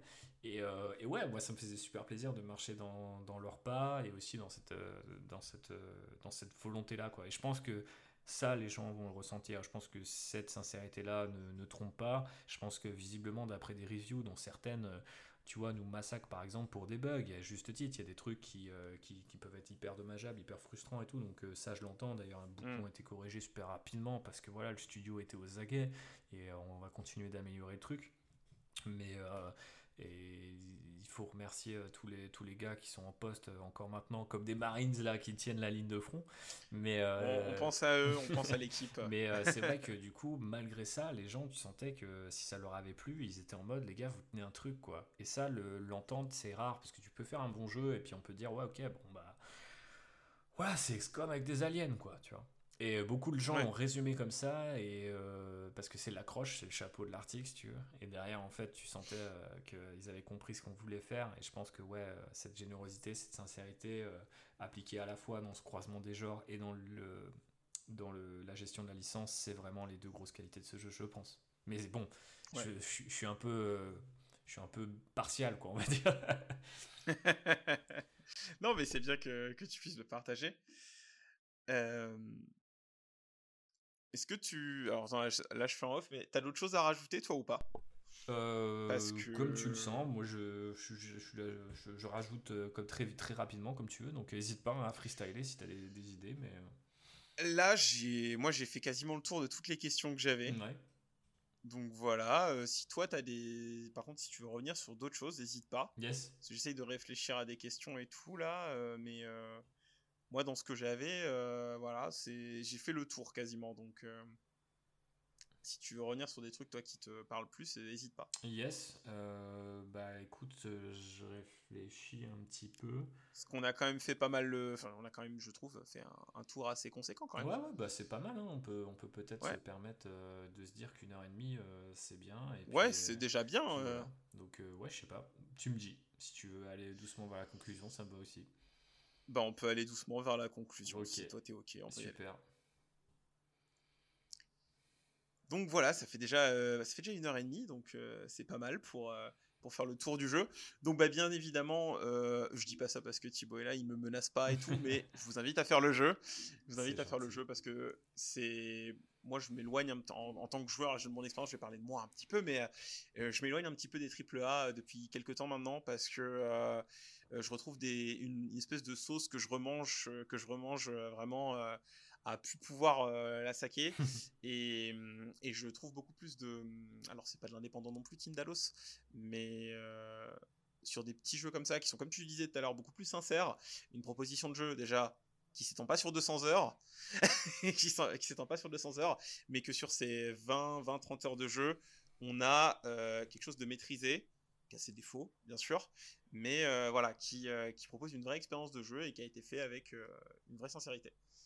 Donc, moi, je vous invite à faire le jeu Alien de Dark Descent si, vous, si ça vous intéresse et si vous êtes fan de la licence. Merci Karl. Je Voilà. vous invite à faire ce jeu également. Très très, très bon jeu devant, donc, donc voilà, allez-y. Non mais merci pour tes mots et merci d'inciter les gens qui nous écoutent à, à se pencher effectivement sur ce, sur ce bébé que nous avons créé. Voilà. Est-ce que tu veux ajouter quelque chose pour conclure ou euh, euh, je sais pas un mot pour pour l'équipe peut-être? Bah ouais, complètement. Bah, moi, je voulais, bah, je sais pas trop. euh, je- on verra s'il tombe dessus. Moi, je, je, Ouais. je- ça me fait toujours un petit peu peur parce qu'à la fois, en tant que narrative, on a souvent la chance d'être un peu porte-parole quand les jeux sortent. Avant ça, on est souvent un petit peu porte-parole d'une équipe à l'autre parce que l'histoire, tu vois, c'est ce socle en fait qui réunit un peu toutes les équipes. donc Ouais. Quelque part, c'est pas étonnant, mais ça peut donner peut-être l'impression qu'on veut prendre euh, la lumière et qu'on veut se mettre euh, en avant dans un milieu qui par par ailleurs a pas trop de, de, divas ou tu vois encore de, de, gros noms. Donc euh, c'est plutôt cool cette solidarité et en fait ce, côté un peu coopératif qu'il y a dans le jeu vidéo parce que c'est quand même un milieu très compétitif d'un point de vue industriel mais d'un point de vue humain. Moi j'y ai trouvé toujours beaucoup de bah, en fait ouais pas mal de gens qui étaient prêts à discuter à s'entraider etc entre studios Et euh, en tout cas, euh, moi qui ai la chance d'en bosser avec deux en parallèle, j'ai vu ça.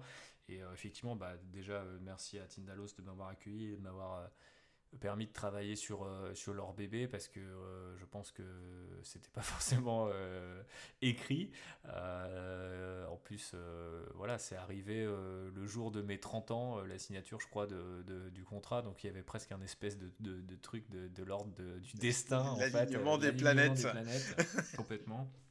Et donc voilà, forcément, j'ai- un énorme respect et, euh, et j'allais dire une date, je sais pas si c'est ça, mais en fait, moi je trouve ça complètement ouf euh, ce qu'on a réussi à faire et j'adore, euh, je pense qu'on l'aura compris, lire les reviews, passer sur les streams et tout et voir ce que les gens remarquent et me dire. Ouais, j'ai vu. et me dire ouais ça c'est là ça c'est la, c'est la lumière de François c'est c'est les, les cinématiques c'est c'est Arnaud c'est Lauriane c'est c'est euh, j'oublie euh, tout le monde en fait parce qu'il y a trop de gens. Et puis euh, du coup ceux que je n'aurais pas cités vont se sentir mal mais vraiment je pense à tout le monde parce que je sais que j'ai à chaque fois vu un petit détail sur lesquels les gens bug et je sais entre guillemets qui en est responsable qui l'a porté qui l'a amené. Et ça c'est super fort parce que je pense qu'en fait quelque part une fois que le jeu est sorti tout ça est un petit peu invisibilisé et quelque part c'est très bien. Donc moi là j'ai la chance de m'exprimer avec toi, mais je veux- je j'espère pouvoir, même si on a fait les précautions d'usage en début de podcast, j'espère pouvoir aussi, euh, j'espère pouvoir parler, euh, parler en leur nom. Et je trouve qu'ils ont, ils ont vraiment euh, charbonné. euh, ça a été des, des vrais putains de marines tout au long de la, de la prod quoi. Et euh, tous ont toujours été euh, super euh, bienveillants quoi, avec les changements que j'ai pu apporter. Enfin tu, tu peux imaginer quand tu arrives t'es le petit nouveau, t'es en freelance, euh, les gens ont déjà un an et demi de prod dans les pattes, euh, et tu dis bon alors euh, là va falloir qu'on recommence, euh, bah potentiellement Oui. euh, c'est pas forcément super bien, euh, mais et, et non ça s'est super bien passé. Donc euh, moi j'ai trop hâte euh, de retravailler avec eux. Et je remercie aussi l'autre studio avec qui je travaille, Road, sur Goldorak, le Festin des Loups, qui m'a permis en fait euh, de, voilà, de, de faire c'était un peu cette alternance. Puis forcément, euh, j'ai ramené euh, chez un studio ce que j'avais appris chez l'autre. Et, et euh, enfin voilà, c'est ça qui est super bien, le côté un peu aventure humaine, de t'es entre les deux, puis t'apprends de l'un, t'apprends de l'autre. Enfin, c'est vraiment super chouette. Et ils ont, ils ont taffé de ouf. Euh, je, dois, Ouais. je dois faire euh, quand même euh, aussi euh, un mot. euh, Les gens qui auront fini le jeu l'auront peut-être remarqué. Le jeu est dédié à la mémoire de notre collègue euh, Lucille. Euh, je vais pas forcément m'étendre sur, voilà, sur, sur, sur sa vie. C'est pas forcément malheureusement quelqu'un que je connaissais très bien, mais c'est quelqu'un avec qui j'ai j'ai euh, discuté, j'ai eu la chance de, de connaître là, le temps de la production. Et, et tout ça a affaire de, de comment dirais-je, de santé mentale. Donc euh, s'il y a des gens qui nous écoutent et qui euh, pensent qu'ils sont un petit peu tout seuls ou que c'est galère ou, ou qui ont traversé des moments euh, qui leur rappellent de près ou de loin tous ces problèmes-là, bah, je suis un peu obligé, euh, ça, ça, peut, être- ça peut paraître un peu, un peu euh, bisounours, quoi, mais, euh, et pouvoir de l'arc-en-ciel, mais je suis, je suis un peu comme ça, quoi. Je, je sais que moi, tout seul, ado, justement, alors j'ai découvert Alien tard, mais je découvrais des trucs avant, et puis j'étais un peu en mode, putain, euh, tu vois, le, le gens, les, gens s'en foutent de moi, la, la- la- vie est dure, euh, et des trucs dépressifs euh, ou suicidaires, ou des comportements comme ça, tu peux les avoir très tôt. Et après, euh, on est adulte, on rentre dans une vie euh, qui est complètement, euh, enfin voilà, qui nous, là aussi nous laisse des PTSD et on n'a pas juste besoin de nous mettre dans une salle avec des petits armes pour les guérir. Donc il y a des vrais trucs derrière tout ça. Enfin, je fais une blague sur le, sur, gameplay du jeu, mais voilà, moi j'ai toujours une pensée à chaque fois qu'on, qu'on vous- quand je vois tout ce qu'on a pu euh, accomplir euh, une pensée euh, pour, pour, pour Lucille et pour, tous les gens qui, qui, souffrent de près ou de loin de tout ça. Euh, et du coup, voilà, enfin, trouver l'aide là où vous pouvez la trouver. On n'a pas tous les moyens, on n'a pas tous la patience, le temps, l'énergie, mais essayez de, voilà, de, de, tendre la main. si vous, vous êtes solide, si vous, vous êtes en l'état, pour aider ces gens-là, bah, essayez de tendre la main. Et si vous êtes plutôt de l'autre côté de la barrière, bah voilà, n'hésitez pas à demander de l'aide. C'est tout ce que j'aurais à dire de manière hyper, hyper conventionnelle et sans doute euh, hyper euh, pas euh, comment dire euh, médicale quoi. Mais, mais Oui, mais, mais ça reste, ça reste un pas, parce que moi je me sens. oui. Voilà, je pense que ça reste important et que je pouvais pas ne pas profiter de cette occasion pour en parler. Donc c'est important. Vraiment, Euh, moi je pense que si ce métier est fait pour moi et que euh, je gagne en, en exposition et en opportunité euh, bah, de pouvoir parler aussi, pas forcément de ce qui est cool, mais aussi de ce qui est un peu merdique et un peu Mm. chiant dans la vie, bah, j'en profite, faisons d'une pierre deux coups. Donc voilà, n'hésitez pas à demander de l'aide, n'hésitez pas à la donner, n'hésitez pas à être, comment dirais-je, humain envers tout ça. On est dans une particulièrement en ce moment, j'ai l'impression, euh, voilà, une espèce de, de, de- Ouais. de- de situation où on déshumanise, où on décorrèle des trucs et on essaye de vouloir être plus intelligent que le voisin, mais je pense qu'à la base, il y a quand même un truc qui nous réunit et que hum, pour le coup, pour faire refaire un parallèle et essayer de revenir sur quelque chose de plus, euh, peut-être de plus léger, mais tu vois, c'est ce qui nous motivait, quoi, d'explorer aussi cette facette-là, tu vois, de l'être humain, de comment Mm. comment on cache des trucs, comment on- qu'est-ce qui, à quel moment on vire, à quel moment ça devient vicieux, à quel moment ça devient pernicieux, euh, à quel moment ça devient héroïque aussi, parce que ça peut aussi aller dans l'autre sens, à quel moment on se rachète, comment on peut faire. Je pense, prétends pas, euh, ni moi, ni le studio, avoir des réponses à tout ça. Euh, et pour beaucoup de gens, c'est peut-être juste euh, du divertissement.